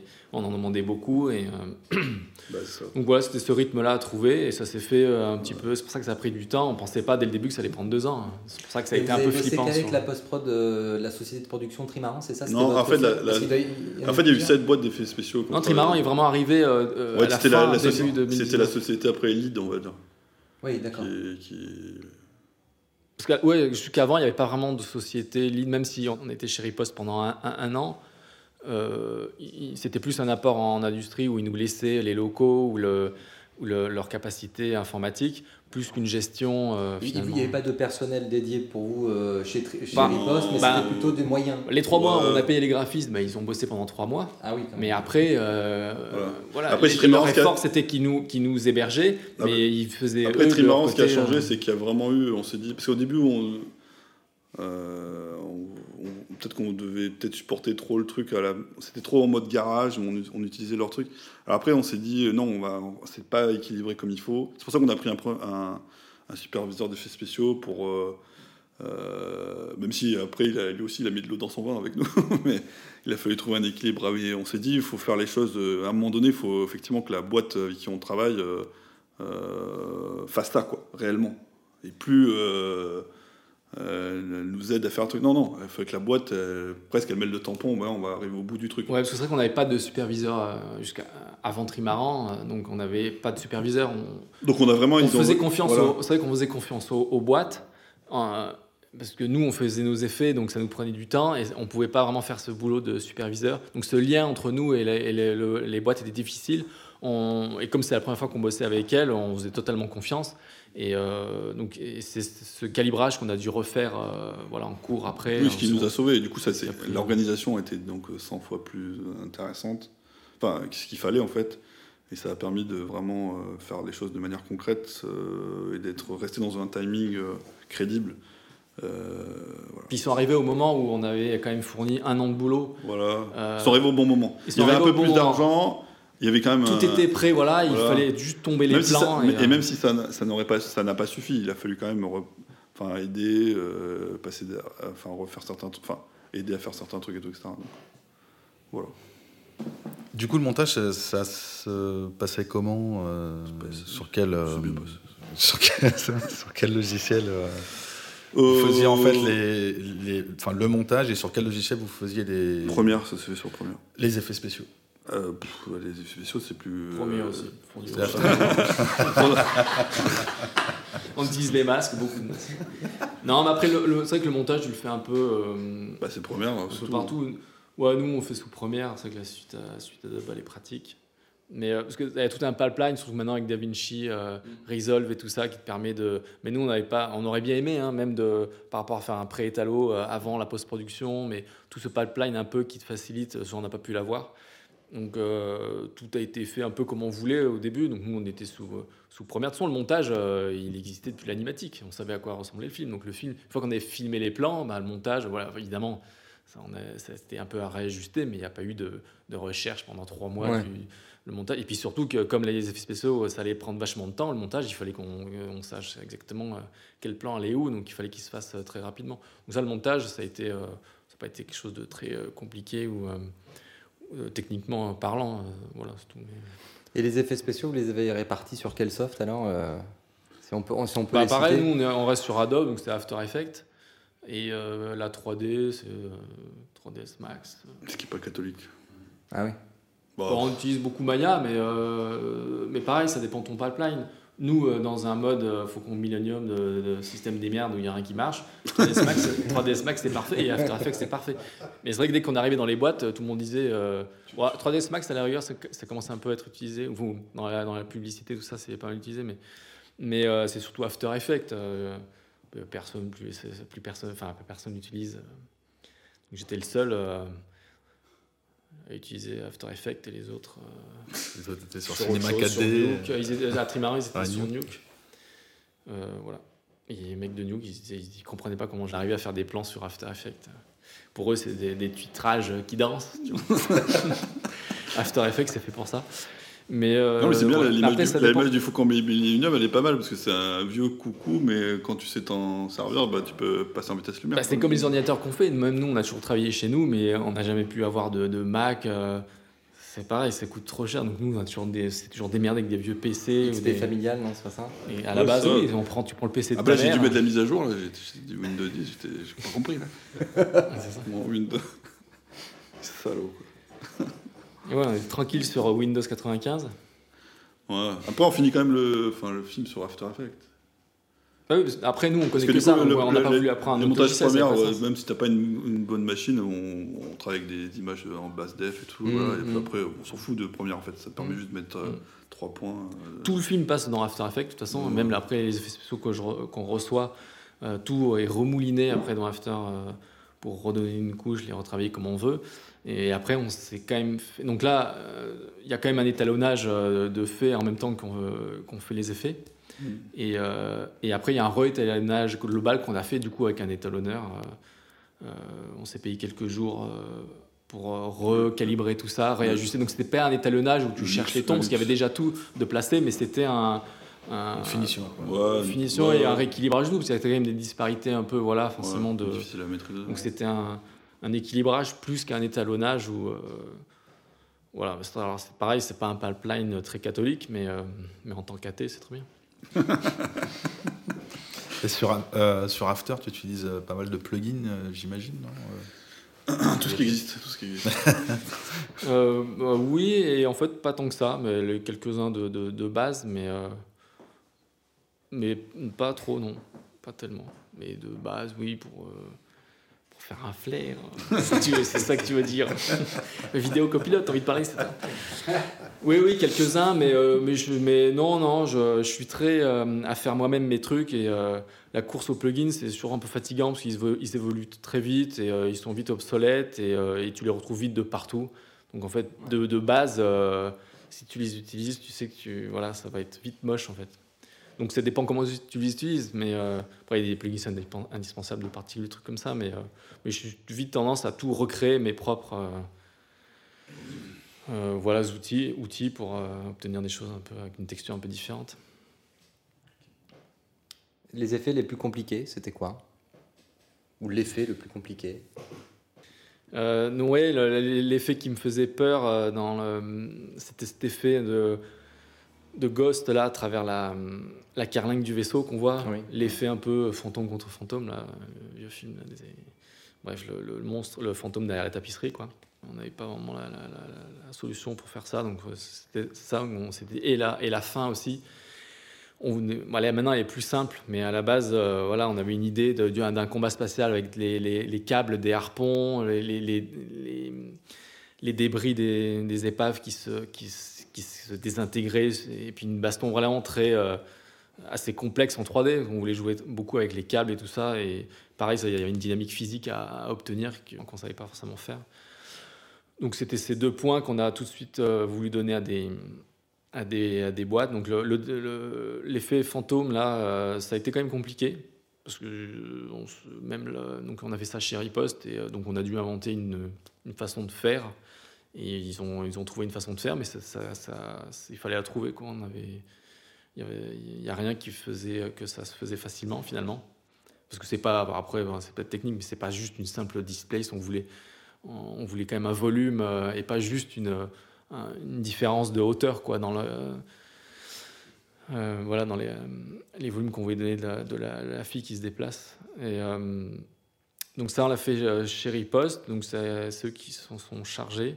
Donc ça a, pris pas mal de temps. Et la fin, c'est la boîte euh, Black Lab qui s'est chargée de la fin euh, complexe avec tous les vaisseaux, les harpons.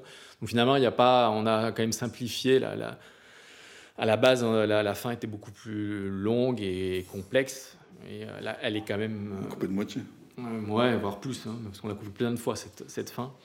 Et, euh, ben, on- parce que pour le coup, la fin, dans l'animatique, c'est la seule chose qu'on n'avait pas, vu que ça dépendait, ça dépendait de, de la danse. Donc on n'allait pas, en animatique, faire des, des personnages qui dansaient, ça n'avait pas de sens. Et ça dépendait et de la musique et des, des- des filles qu'on allait dan- euh, filmer et qui allaient danser. Donc ça, c'est vraiment la seule chose qui n'existait pas jusqu'à la fin, en fait, la fin. C'était un mystère pour tout le monde. Et donc elle, elle a été faite... euh, Et ce qui est rigolo, c'est que c'était du coup la plus ambitieuse en termes d'effets spéciaux, mais quand on faisait budgétiser ça aux premières boîtes d'effets spéciaux à l'époque, déjà sans la fin, c'était c'était déjà. euh, ouais, on avait déjà des tarifs de fou alors qu'il n'y avait pas la fin. ouais, on était déjà dans des tarifs euh, Mm. au-delà de toute euh, imagination. Ça. Donc, euh, voilà, euh, Et il n'y avait pas la fin. On se dit, ah bah, pas de problème, pas de problème. Parce que les débris, les- la dynamique voilà, des câbles et le, le nombre de débris faisait que c'était des, des scènes énormément. Après, on a toujours essayé de garder. Voilà, on a la, la scène, la scène existe toujours, euh, fonctionne un minimum. voilà, bon, encore une fois, nous on est très critiques. Parce que tous les trucs comme ça, comme le générique, nous on voulait absolument qui avait son identité, qui était cool. Voilà, on- tout le monde a voulu le supprimer 100 fois, quoi. Donc euh, non, c'est comme ça sur un truc comme ça, faut surtout pas. Et euh, on a eu des idées pour. euh, bref, il existe toujours. ouais. Dans, bon, dans le making-of de Kedara, on voit que vous avez, euh, vous aviez bien tanné le compo. hein, vous l'avez bien saoulé, même si on peut, on peut tenter le, le terme. Comment ça s'est passé avec Carpenter Brut pour la, la musique? Comment vous avez travaillé Carpenter Brut n'existe pas, je le répète. Bah lui, c'était particulier parce que dans le sens où il avait, il n'a pas une longue carrière dans la musique de film. Il a fait, euh, il a fait deux trois trucs, euh, bref. Et au dé- alors c'est marrant, j'ai lu une interview récemment de lui. je vois qu'il a évolué dans sa façon de voir les trucs parce que on voudra pas dire ça, je pense, mais euh, euh, on, a, on a aimé faire cette expérience avec lui. Mais euh, c'est vrai que lui, c'est, il est un peu comme nous, c'est-à-dire qu'il aime bien. Euh, il lâche pas, euh, il a une personnalité, enfin, il, aime bien maîtriser son truc, tout, etc. Donc du coup, euh, tu, là pour le coup, on doit, on doit s'entendre et c'est pas forcément simple. Et, mais bon, ça, ça a fonctionné, donc euh, voilà. Mais par, par, par rapport aux musiciens de, Il disait quoi dans l'interview? de Kedara, tu, tu dis pas finalement. je, je, Bon, il doit se lancer des fleurs, je, je, on résume. je, je noie le poisson. Non, c'est ce qu'il dit dans l'interview. C'est plus de musique de film finalement Oui, voilà. Ah, ben voilà, pas. Oui, c'est ça. Il disait, il disait ça à la base. Moi, je suis pas un- quelqu'un qui fait de la musique de film. Et euh, je suis plutôt quelqu'un qui fait des chansons. Tu vois, Il- je, sais plus, je, je sais plus exactement c'était quoi ces mots. Donc, euh, c'était un challenge particulier pour lui. euh, parce que lui, voilà, c'est ça. Il n'a pas de contraintes. Il est libre. Il raconte ce qu'il veut. euh, euh, il n'a pas à s'adapter à quoi que ce soit, etc. Euh, Il y, a- une forme de, de, de- a des caractéristiques quoi, dans, une, dans une chanson, entre guillemets. plutôt- voilà. Et alors que la musique de film, c'est quand même différent. Euh, et, et du coup, euh, à la fin de, de, de Blood Machine, ouais, il était un peu fatigué du truc et tout. Et, mais bon, c'est toujours pareil, même nous, euh, je pense que tu passes par plusieurs étapes. À des moments, as envie de, tu détestes ton film ou tu as envie de te tirer une balle. Enfin bref, et après, les choses, tu, re- voilà, tu reprends du recul. Là, maintenant, non, il est, fait pour faire euh, de la musique de film, donc je trouve ça très bien. Euh, mais de toute façon, voilà, il disait ça. c'est pour ça qu'il m'en voudra pas, mais je sais qu'il avait dit ça comme ça. Mais parce qu'il y a. Ce qui dit lui, par contre, voilà, euh, il lâche pas le morceau, quoi. Donc on est. euh, Nous, nous c'est toujours pareil. On est, on est toujours dans, le, dans la réflexion, dans le travail, enfin dans, le, dans la recherche. Donc si ça nous, si, ça convient pas, que ça va pas tourner autour du pot. Donc euh, quand tu fais du, quand tu travailles avec des artistes, en réalité, c'est, peut être délicat dans le sens où euh, euh, quand tu fais un truc, bah voilà, tu le sors de tes tripes, ça te plaît, peut-être pas, mais t'es peut-être pas forcément quand tu travailles avec une équipe justement dans un film. Il faut aussi que ça matche avec l'intention du réalisateur, etc. Donc lui, c'est un truc qu'il a besoin, il avait besoin, je pense. Euh, de, plus d'apprendre. D'ailleurs, c'est ce qu'il recherche dans sa musique et tout. Il, joue en groupe, mais il faut surtout pas euh, qu'on lui, dise c'est comme si c'est comme ça. Il veut pas. Sauf que nous, on, va quand même le dire. Mais, on lui laisse quand même une forme de liberté, parce que sinon, on ne travaillerait pas avec des gens comme ça, parce que c'est ce qu'on aime, on aime aussi ce qu'il est. Et j'écoutais, bon, je sais pas du coq à enfin, New Morricone qui est mort récemment, mais il essayait toujours de faire une musique, New Morricone, une musique qui était euh, absolue, dans le sens où il faisait une musique euh, qui était, euh, voilà, il- qui pourrait même marcher sans fil, le film, etc. Il faisait une œuvre, quoi, ce que je veux dire. C'est là où il fallait trouver les, les- les- les ramifications pour que ça fonctionne. Et au final, euh, au, au début, il y a eu un moment de, je pense, de, fallait qu'on apprenne vraiment à se connaître parce que dans, dans Turbo Killer, on avait sa musique, on faisait ce qu'on voulait. Là, il a fallu vraiment travailler ensemble. Donc ça, c'est ça. Alors ce que je dis dans le making of, je dis euh, voilà, au début, des fois, ils nous, dis- ils nous, nous balançaient des musiques, on disait mais non, mais euh, ou c'était même pas terrible, mais en fait c'était voulu de lui-même. Il, il envoyait des trucs pas terribles parce qu'en fait il disait bah ouais, mais moi je vous ai fait votre musique de fond bleu. Et Oui, parce qu'il faut dire que le film fini, il l'a vu Ah bah euh, euh, comme tout le monde à la fin aussi. Donc pour, et pour lui, c'était très difficile Ah de- de d'émotionnellement s'investir dans sa musique en voyant qu'un film pas Voilà. fini, en ébauche, ça. C'est pas terminé. Et Donc du ça coup- l'a pas aidé. ouais. Et du coup, au fur et à mesure euh, de, que le film se construisait, il a toujours fait évoluer ses morceaux. Mais lui, au début, voilà, c'est- il me disait, même des fois, euh, par exemple sur Turbo Killer, moi, la mélodie, elle est arrivée qu'à la fin. Alors que des, musiciens on va d'abord la mélodie. Ils vont... Non, non, lui, il me disait, euh, voilà. Donc c'est vraiment un processus et c'est très bien. Du coup, ça s'est fait dans un sens, c'est très, c'est très similaire à notre processus de. on, fait on fait un premier jet. Euh, Nous, on aime bien travailler comme ça. D'ailleurs, ce qui fait peur des fois aux gens, mais c'est c'est très, c'est très sain artistiquement parlant. C'est que tu vas faire un, un- un premier crayonné et puis tu vas affiner au fur et à mesure, au fur et à mesure. Et lui, des fois, il t'envoyait le crayonné. Et du coup, il fallait affiner, quoi, c'est tout. Et du coup, ça s'est évolué, évolué, évolué. Il n'a pas, comment- il a pas commencé à composer euh, alors que vous aviez la maquette. euh, c'est vraiment au moment où, vous a- où il y avait des vraies images que vous lui avez soumis déjà des. euh, Bon, je pense qu'il y réfléchissait avant, parce qu'il y avait encore une fois l'animatique. Alors au début, j'avais mis ses musiques, des musiques de lui. Donc, mais ce qui est bien, c'est qu'il. Alors ça, parce que c'est un défaut aussi de tous les réalisateurs. Souvent, tu montes ton film avec des musiques euh, qui sont pas celles qui ont été encore composées pour le film, et après tu t'attaches hum, hum. à ce que Ah tu as ouais, fait. ouais, ouais. Hum. Et c'est la plus grosse connerie en fait. Et lui, ça, j'ai trouvé ça super, c'est qu'il il en avait rien à foutre. En plus, c'était ses musiques, donc il aurait pu facilement euh, euh, refaire euh, dans le même ton, etc. Non, non, il a vraiment eu un processus artistique euh, dans le bon sens, c'est-à-dire qu'il a vraiment recherché à faire euh, qu'est-ce que lui évoquait la scène, machin. Et du coup, ça donné complètement quelque chose qui n'était pas ce qu'on avait mis en Ouais, référence. il n'a pas cherché à nous faire plaisir. Quoi. Ouais, il a pas Et cherché à du nous coup, faire il a plaisir. donné quelque chose bah, qu'on. on- voilà, c'est pas forcément ce qu'on aurait voulu, mais c'est quelque Mais, chose euh, qui était honnête envers lui. Une Et du coup, c'est mieux en fait. Pour la- Oui, Le défaut des réalisateurs, c'est ça, c'est qu'ils s'habituent à leur musique et après ils veulent ça. Et parfois même, j'ai des histoires, je sais plus, même des, films où euh, les mecs ils sont virés parce que ah non, moi je voulais, on veut les gens qui, font, euh, et je trouve ça ridicule. Surtout quand tu travailles avec un artiste, encore une fois, qui a vraiment, pour le coup, qui a, euh, vraiment une dimension et tout ridicule. Il faut que ça soit une entente et tout, etc. Mais il faut que la, personne puisse s'exprimer et faire aussi apporte. Si c'est pas un contresens, tant mieux. Moi, souvent, même sur des sur des fois quand tu fais travailler des, des infographistes, tout, ils te font un truc. Pas forcément pensé à ça, mais si c'est pas un contresens et que c'est intéressant et que c'est la personnalité de la personne est dans le truc, et ben, euh, je vous dis souvent à ben, voilà, c'est ben, très bien.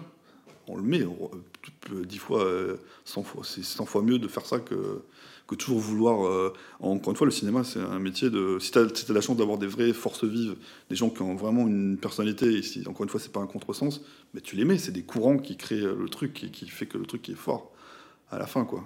Et voilà, quoi. Sinon, j'allais dire le travail de, du sound design. euh, Alors ça, on l'a fait en. Roumanie. C'est particulier. hein, c'est- l'Europe, ça, Non, mais parce que bon, voilà, il y avait une, une potentielle partenariat. Au début, ça s'est fait pour ça, euh, un partenariat de production avec euh, la Roumanie, enfin avec un studio euh, là-bas. Et, euh, et du coup, c'est pour ça qu'on est allé. Mais la personne, ce qui était super, c'est qu'on aurait pu trouver cette personne, une personne de ce style en France. Mais on l'a trouvé là-bas et encore une fois c'est quelqu'un qui était c'est toujours hyper important c'est quelqu'un qui était fan euh, de notre travail qui avait vraiment envie de le faire et donc lui le studio c'était un truc de fou ils avaient un studio de malade et euh, là il a vraiment c'était tout seul en, en Savitri il était il restait moi moi qui suis allé euh, comme un- tout seul euh, pendant plusieurs euh, Plusieurs années. plusieurs années là-bas. Mais euh, et du coup, euh, non, il a, enfin voilà, qu'on s'est super bien entendu. C'est quelqu'un qui avait une approche artistique et qui a vraiment, encore une fois, il a fait comme nous qu'on faisait sur les projets comme euh, comme Blood Machine, euh, comme euh, Turbo. Killer. C'est-à-dire qu'il a il a fait ce qu'il fait. Il a, il a pris du temps sur euh, son temps personnel et tout. Bon, il y avait une idée de coproduction, mais bon, vraiment, il a fait par passion. euh, euh, il a beaucoup plus donné que ce qu'il aurait. Enfin, il a travaillé. euh, euh, au-delà de Sans compter. ouais voilà sans compter et normalement il fait pas les mix des films là il a voulu le faire tout ça il il, il s'est approprié le truc et voilà et donc c'est super quoi et donc il y avait une idée de fallait qu'on réfléchisse sur on voulait alors toujours pareil la démarche était est parfaite mais c'est toujours pareil on était toujours dans un timing euh, quand même il fallait faire tout ça euh, c'est un énorme boulot surtout sur un film comme ça il faut tout créer tout ça. des fois tu aurais voulu euh, Affiner. plus de pro- mais tu peux pas. À un moment donné, tu bon, ça passe, ok, on passe. Et c'est la globalité qui fait que ça fonctionne. Mais effectivement, il fallait inventer les sons des vaisseaux, tout ça. Donc il y avait une réflexion. On voulait, on disait, oh, tout ce qui est machine, c'est euh, analogique, donc c'était euh, un tel type d'instrument. Enfin bref, c'était, euh, il y avait une vraie réflexion. Il fallait donner une voix euh, à chaque euh, à chaque euh, personnage, que ce soit ou les machines, ou les vaisseaux, ou les méchants, les, enfin, il y avait toute une théorie là-dessus, et voilà, donc c'est- c'était la super approche. Quoi. Euh, on ressort comment euh, après une telle euh, expérience? Bon, on sort jamais déjà parce qu'on est toujours dedans en fait.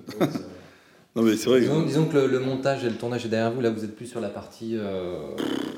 Les récompenses et tout ça des Ouais, contributeurs. voilà, on, est toujours en train de faire. eh, euh, comme, on fait, comme on fait tout nous-mêmes, euh, effectivement. Disons que le, plus gros est derrière vous. quand même. Ouais, oui, bah oui, non, mais on- pour le- enfin, en tout cas, le, le pari du film est, est- nous réussi, donc on est, on est soulagé en réalité, parce que euh, pendant longtemps on se disait, mais encore une fois, on s'est encore mis dans un, un truc, on comment on va s'en sortir. Ouais, Donc on est soulagé et content que le film existe, donc euh, voilà. Mais maintenant on se dit, euh, voilà, bah oui, on est, on est heureux de ça et on essaie de tout de suite, nous, on essaie de raccrocher sur l'avenir. Vous avez eu le temps de penser au prochain? Ben voilà. Bah là, il faut penser au prochain, mais c'est vrai que c'est tout, c'est tout le stress, c'est qu'on on a l'impression de repartir à zéro, mais on se dit tous ces efforts euh, pour nous apporter le prochain film, mais en espérant que le prochain film euh, il arrive. Donc là, nous, ça s'arrête jamais, quoi. Et et c'est pour ça que les rewards et tout ça, on est obligé de les faire, mais ça nous, ça nous prend du temps sur le, le fait qu'on peut pas encore développer euh, trop l'avenir. euh. Et euh, donc on nous propose un peu d'essayer, on lit quelques scénars, mais c'est pas, c'est pas non plus euh, fou. Puis Il n'y a pas encore le scénar- coup de cœur. Non, Non, puis ça est- prend du temps et ça demande de l'investissement parce qu'un scénar tu le lis, mais après euh, il faut que tu proposes quelque chose. Enfin, tout, tout le monde demande de l'énergie et on n'est pas en mode euh, bah bah non, on s'assoit dans le canapé, on lit que des scénars et on nous et on dit ça ça ça. On est toujours un peu dans un côté pragmatique où euh, si tu veux faire un film, il faut faire plus que lire un scénar quoi. Oui, du coup, on est toujours, de toute façon, aussi sur les deux, deux- les deux idées. On est, on n'est pas, voilà, on n'est plus fermé à lire des trucs, tout, etc. Parce qu'on était quand même euh, vachement avant. Mais aussi, on a toujours en parallèle euh, des projets qu'on a aussi développés euh, par le passé, qu'on développe toujours. Donc, ça, c'est toujours des choses qu'on met en avant aussi. Dans un, dans un monde parfait, si on, peut, on peut enchaîner toujours dans une étape où on continue dans notre propre.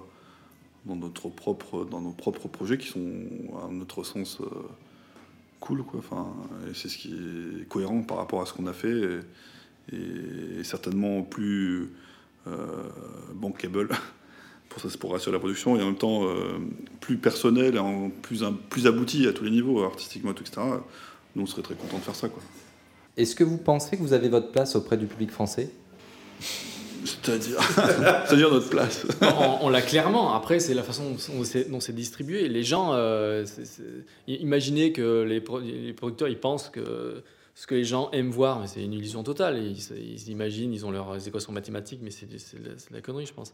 Mais donc, c'est le public, il demande que de voir des choses euh, nouvelles et que des choses euh, différentes. et la science-fiction, tout le monde adore ça, mais elle vient que des États-Unis. Donc parce qu'elle est faite en France, elle aurait moins de, de valeur ou est-ce que, du coup, Parce que nous, on serait- pense pas du tout en termes de, de français et américain. Après, c'est la- vraiment la, la production. euh, nous, pour nous, les, les spectateurs, c'est les mêmes partout. Si tu leur proposes euh, un super projet, euh, ils iront le voir. Je pense que.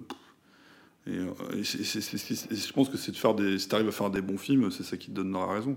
Je pense qu'il n'y a pas du tout de couleur. Je pense que. je sais pas, je sais pas si c'est ça que tu veux dire, mais dans, dans le sens, oui. Les, spectateurs français, quand ils font on, voit que c'est un film de science-fiction, ils, savent que c'est français, ils vont pas le voir. Moi, je suis pas du tout d'accord avec ça. Il faut falloir des bons films déjà. Moi, si euh, j'ai la possibilité de faire un film aux États-Unis euh, avec un minimum de, contrôle, etc., je le ferai. Je, m'en fous en fait. Mon but, c'est de faire des films. Enfin, des films qui existent et artistiquement dans lesquels je me retrouve. Si je peux les faire en France, je serais très content de le faire en France. Et je, et je voilà. Donc, Oui, euh, mais on, est bi- on voit bien qu'on est quand même confronté à, un- à oui, une industrie. Mais non, mais la question c'était sur les spectateurs. Mais les spectateurs, bien évidemment, ils sont. Je vois pas pourquoi ils n'iraient pas voir euh, ton film. euh, voilà. Après, le, à force de, de leur donner euh, ce que tu leur donnes, voilà, ils s'habituent. euh. Moi, je sais pas, mais moi, je me retrouve même pas. Je me retrouve, nous, on se retrouve pas forcément ni dans le cinéma américain ni dans le cinéma européen en réalité. Enfin, en tout cas, on se retrouve pas dans ce qui est euh, grand public, on va dire. Alors que je pense toujours que des, grands films peuvent être grand public. On pense qu'on veut de. On peut, voir plein de défauts, plein de qualités, mais sans, mais sans critiquer euh, artistiquement le film. euh, Je trouve que c'est intéressant de voir des films comme euh, Le Joker fonctionner, le dernier, qu'on aime ou n'aime pas. même si l'ambition est ratée ou pas, j'en sais rien. ça sort quand même de l'ordinaire en termes de, de ce qui se fait. Et, et c'est un film de super-héros, bon, bah, entre guillemets, bon voilà. Donc on voit bien que quand il y, a une, quand il y a une envie, les gens vont voir les films, ils s'en foutent complètement. Mais du coup, si tu penses que le public finalement français ne, ne suit pas les productions françaises SF, euh, pour- pourquoi Parce qu'elles n'existent pas aussi. Pourquoi on fait pas de bons films alors selon toi? Bah, parce que. France Non, mais on fait pas de films de SF quand même en France. Non, mais il y on a fait que des Luc- bons il y a films. que Luc Besson qui, qui en, Non, mais qui on en fait, des bons, on fait des bons films en France, mais je me rends compte que dans la catégorie science-fiction, il n'y en a pas. Après, il y a aussi une, une force financière. euh, on serait les faire, mais c'est vrai que ça coûte très cher. Il faut montrer, j'espère qu'avec Blue Machine, bon, c'est l'extrême, mais euh, on peut montrer qu'en France, on peut faire des, des films euh, voilà, d'un autre genre. euh, et qu'on n'a pas besoin de dépenser des millions et des millions de- d'euros ou de dollars comme le Ouais, font les. Américains. En fait, il faut aussi que montrer ça. Non, mais tu as raison. En fait, nous, je pense qu'on est su aller dans le fait qu'on est peut-être capable de faire des films moins chers, en fait. Du coup, comment vous, comment vous voyez euh, l'arrivée des, euh, euh, des plateformes, sachant qu'on a l'impression que c'est un peu eux qui ont envie un petit peu de, de prendre le fameux risque, en fait, pour pouvoir faire des films de genre, on va dire? Bah après, chaque plateforme a déjà sa personnalité, on le voit bien comment ça se dessine. Disney n'est pas pareil qu'un Netflix ou qu'un nous, une plateforme plus- moins puissante comme Shudder. Mais qui du coup euh, donne. euh, Nous, Shudder par exemple nous a donné. euh, après ils sont arrivés après, ils n'ont pas mis autant d'argent qu'on mettrait un Netflix ou quoi s'il avait produit notre film, mais euh, on a fait ce qu'on a voulu. Donc euh, je, je pense pas qu'un film comme Blood Machine pourrait être sur Disney par exemple, c'est pas la ligne éditoriale. Mais après il y a Netflix, mais Netflix c'est Netflix France. euh, nous on sait aussi pareil, on sait que Netflix France, on n'est pas dans la ligne éditoriale, en tout cas sur un projet comme Blood Machine. Parce qu'il y a trop de grain. Non, je sais pas. C'est à mais- cause du grain.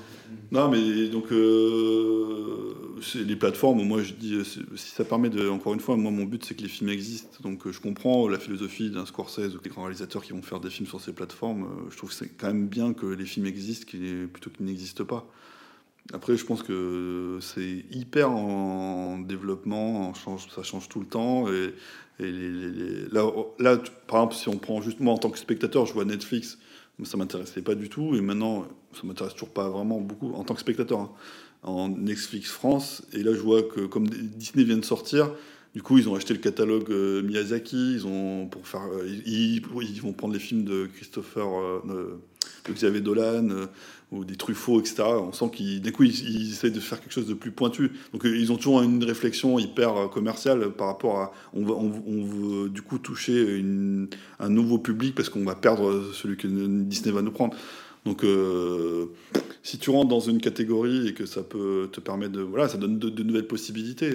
Après, euh, le cinéma aujourd'hui, euh, voilà. enfin, nous, on a écrit un film là-dessus, donc malheureusement, on a un peu. ça se passe un peu comme on, pensait que ça allait se passer, quoi. Mais bon, bref. Mais avec le Covid et tout, là, c'est l'actualité. Hein, on sait pas du tout. là, on dit que les films vont sortir l'année prochaine, mais qu'est-ce qu'on. Enfin, j'espère, même avant. Si ça se trouve, on ne sait pas. Les gens euh, vont, les cinémas ferment, euh, il y a plus de films euh, qui sortent, qui sont même faits, réalisés. c'est quoi l'avenir Peut-être que là, les, les plateformes, elles se frottent les doigts. Ils disent, Mm, Tiens, super, mm, les cinémas vont vraiment crever. Et, euh, Bah, ils rachèteront. Rachèteront peut-être les. Non, mais voilà, donc euh, c'est difficile à, à avoir un avis. Nous, encore une fois, on est juste des, des artisans qui essayons de faire nos, œuvres euh, et celui qui nous permettra de le faire. Voilà, après, euh, c'est clair que euh, nous, on adore le cinéma, on aime vraiment d'amour ça, et voir un film sur grand écran, on fait des films dans ce sens-là parce qu'on aime le cadre, on aime. On aime le son, on aime euh, le côté technique, comme on disait au début. Euh, Moi, c'est toujours un truc qui m'a passionné. On a, et dans les années 70-80, je trouve que c'était super passionnant parce qu'il y avait, on sentait pleinement justement cette évolution. Il y avait des grandes avancées techniques et c'était du jour de pair ce qui nous permettait de raconter de nouvelles façons les histoires et tout ça, etc. Quand on a fait Star Wars, effectivement, ils ont fait Star Wars, ils ont dit putain, on peut raconter ce genre d'histoire. Bon, C'était pas possible avant. Et ça a donné plein d'idées euh, à tout le monde. Enfin, bon, bref. Qui ont... Et je trouve que c'est passionnant cette.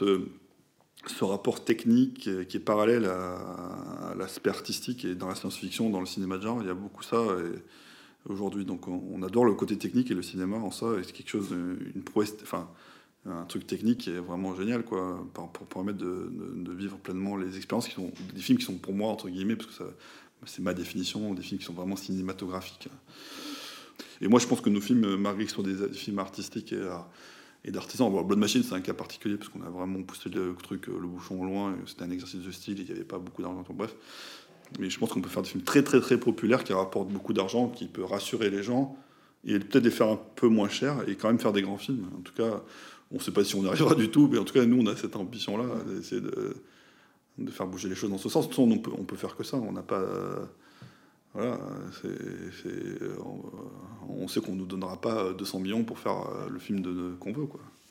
Donc il faut trouver euh, le juste milieu. Et faire un film aujourd'hui, euh, enfin depuis toujours, c'est créer une matérialité euh, d'un truc que tu as en toi. Donc il faut faire avec les, les humains, euh, les contraintes, etc. Voilà, je pense que c'est possible. Dernière, dernière claque euh, cinématographique? En 1900.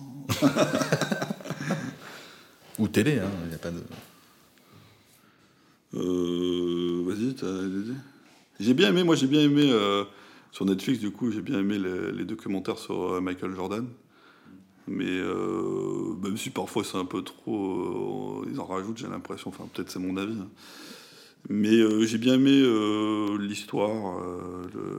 j'ai- bien, aimé ce côté philosophie, voilà, c'est philosophie sportive que je trouve que tu peux vraiment le calquer sur le cinéma. Enfin, nous, cette recherche de, des- bonnes personnes, même si tout, le monde n'est pas tu vois, euh, tu vois, Dennis Rodman, c'était peut-être Carpenter Brut pour nous, mais euh, du coup, il y avait un fight, mais euh, c'était la personne qu'il fallait, quoi.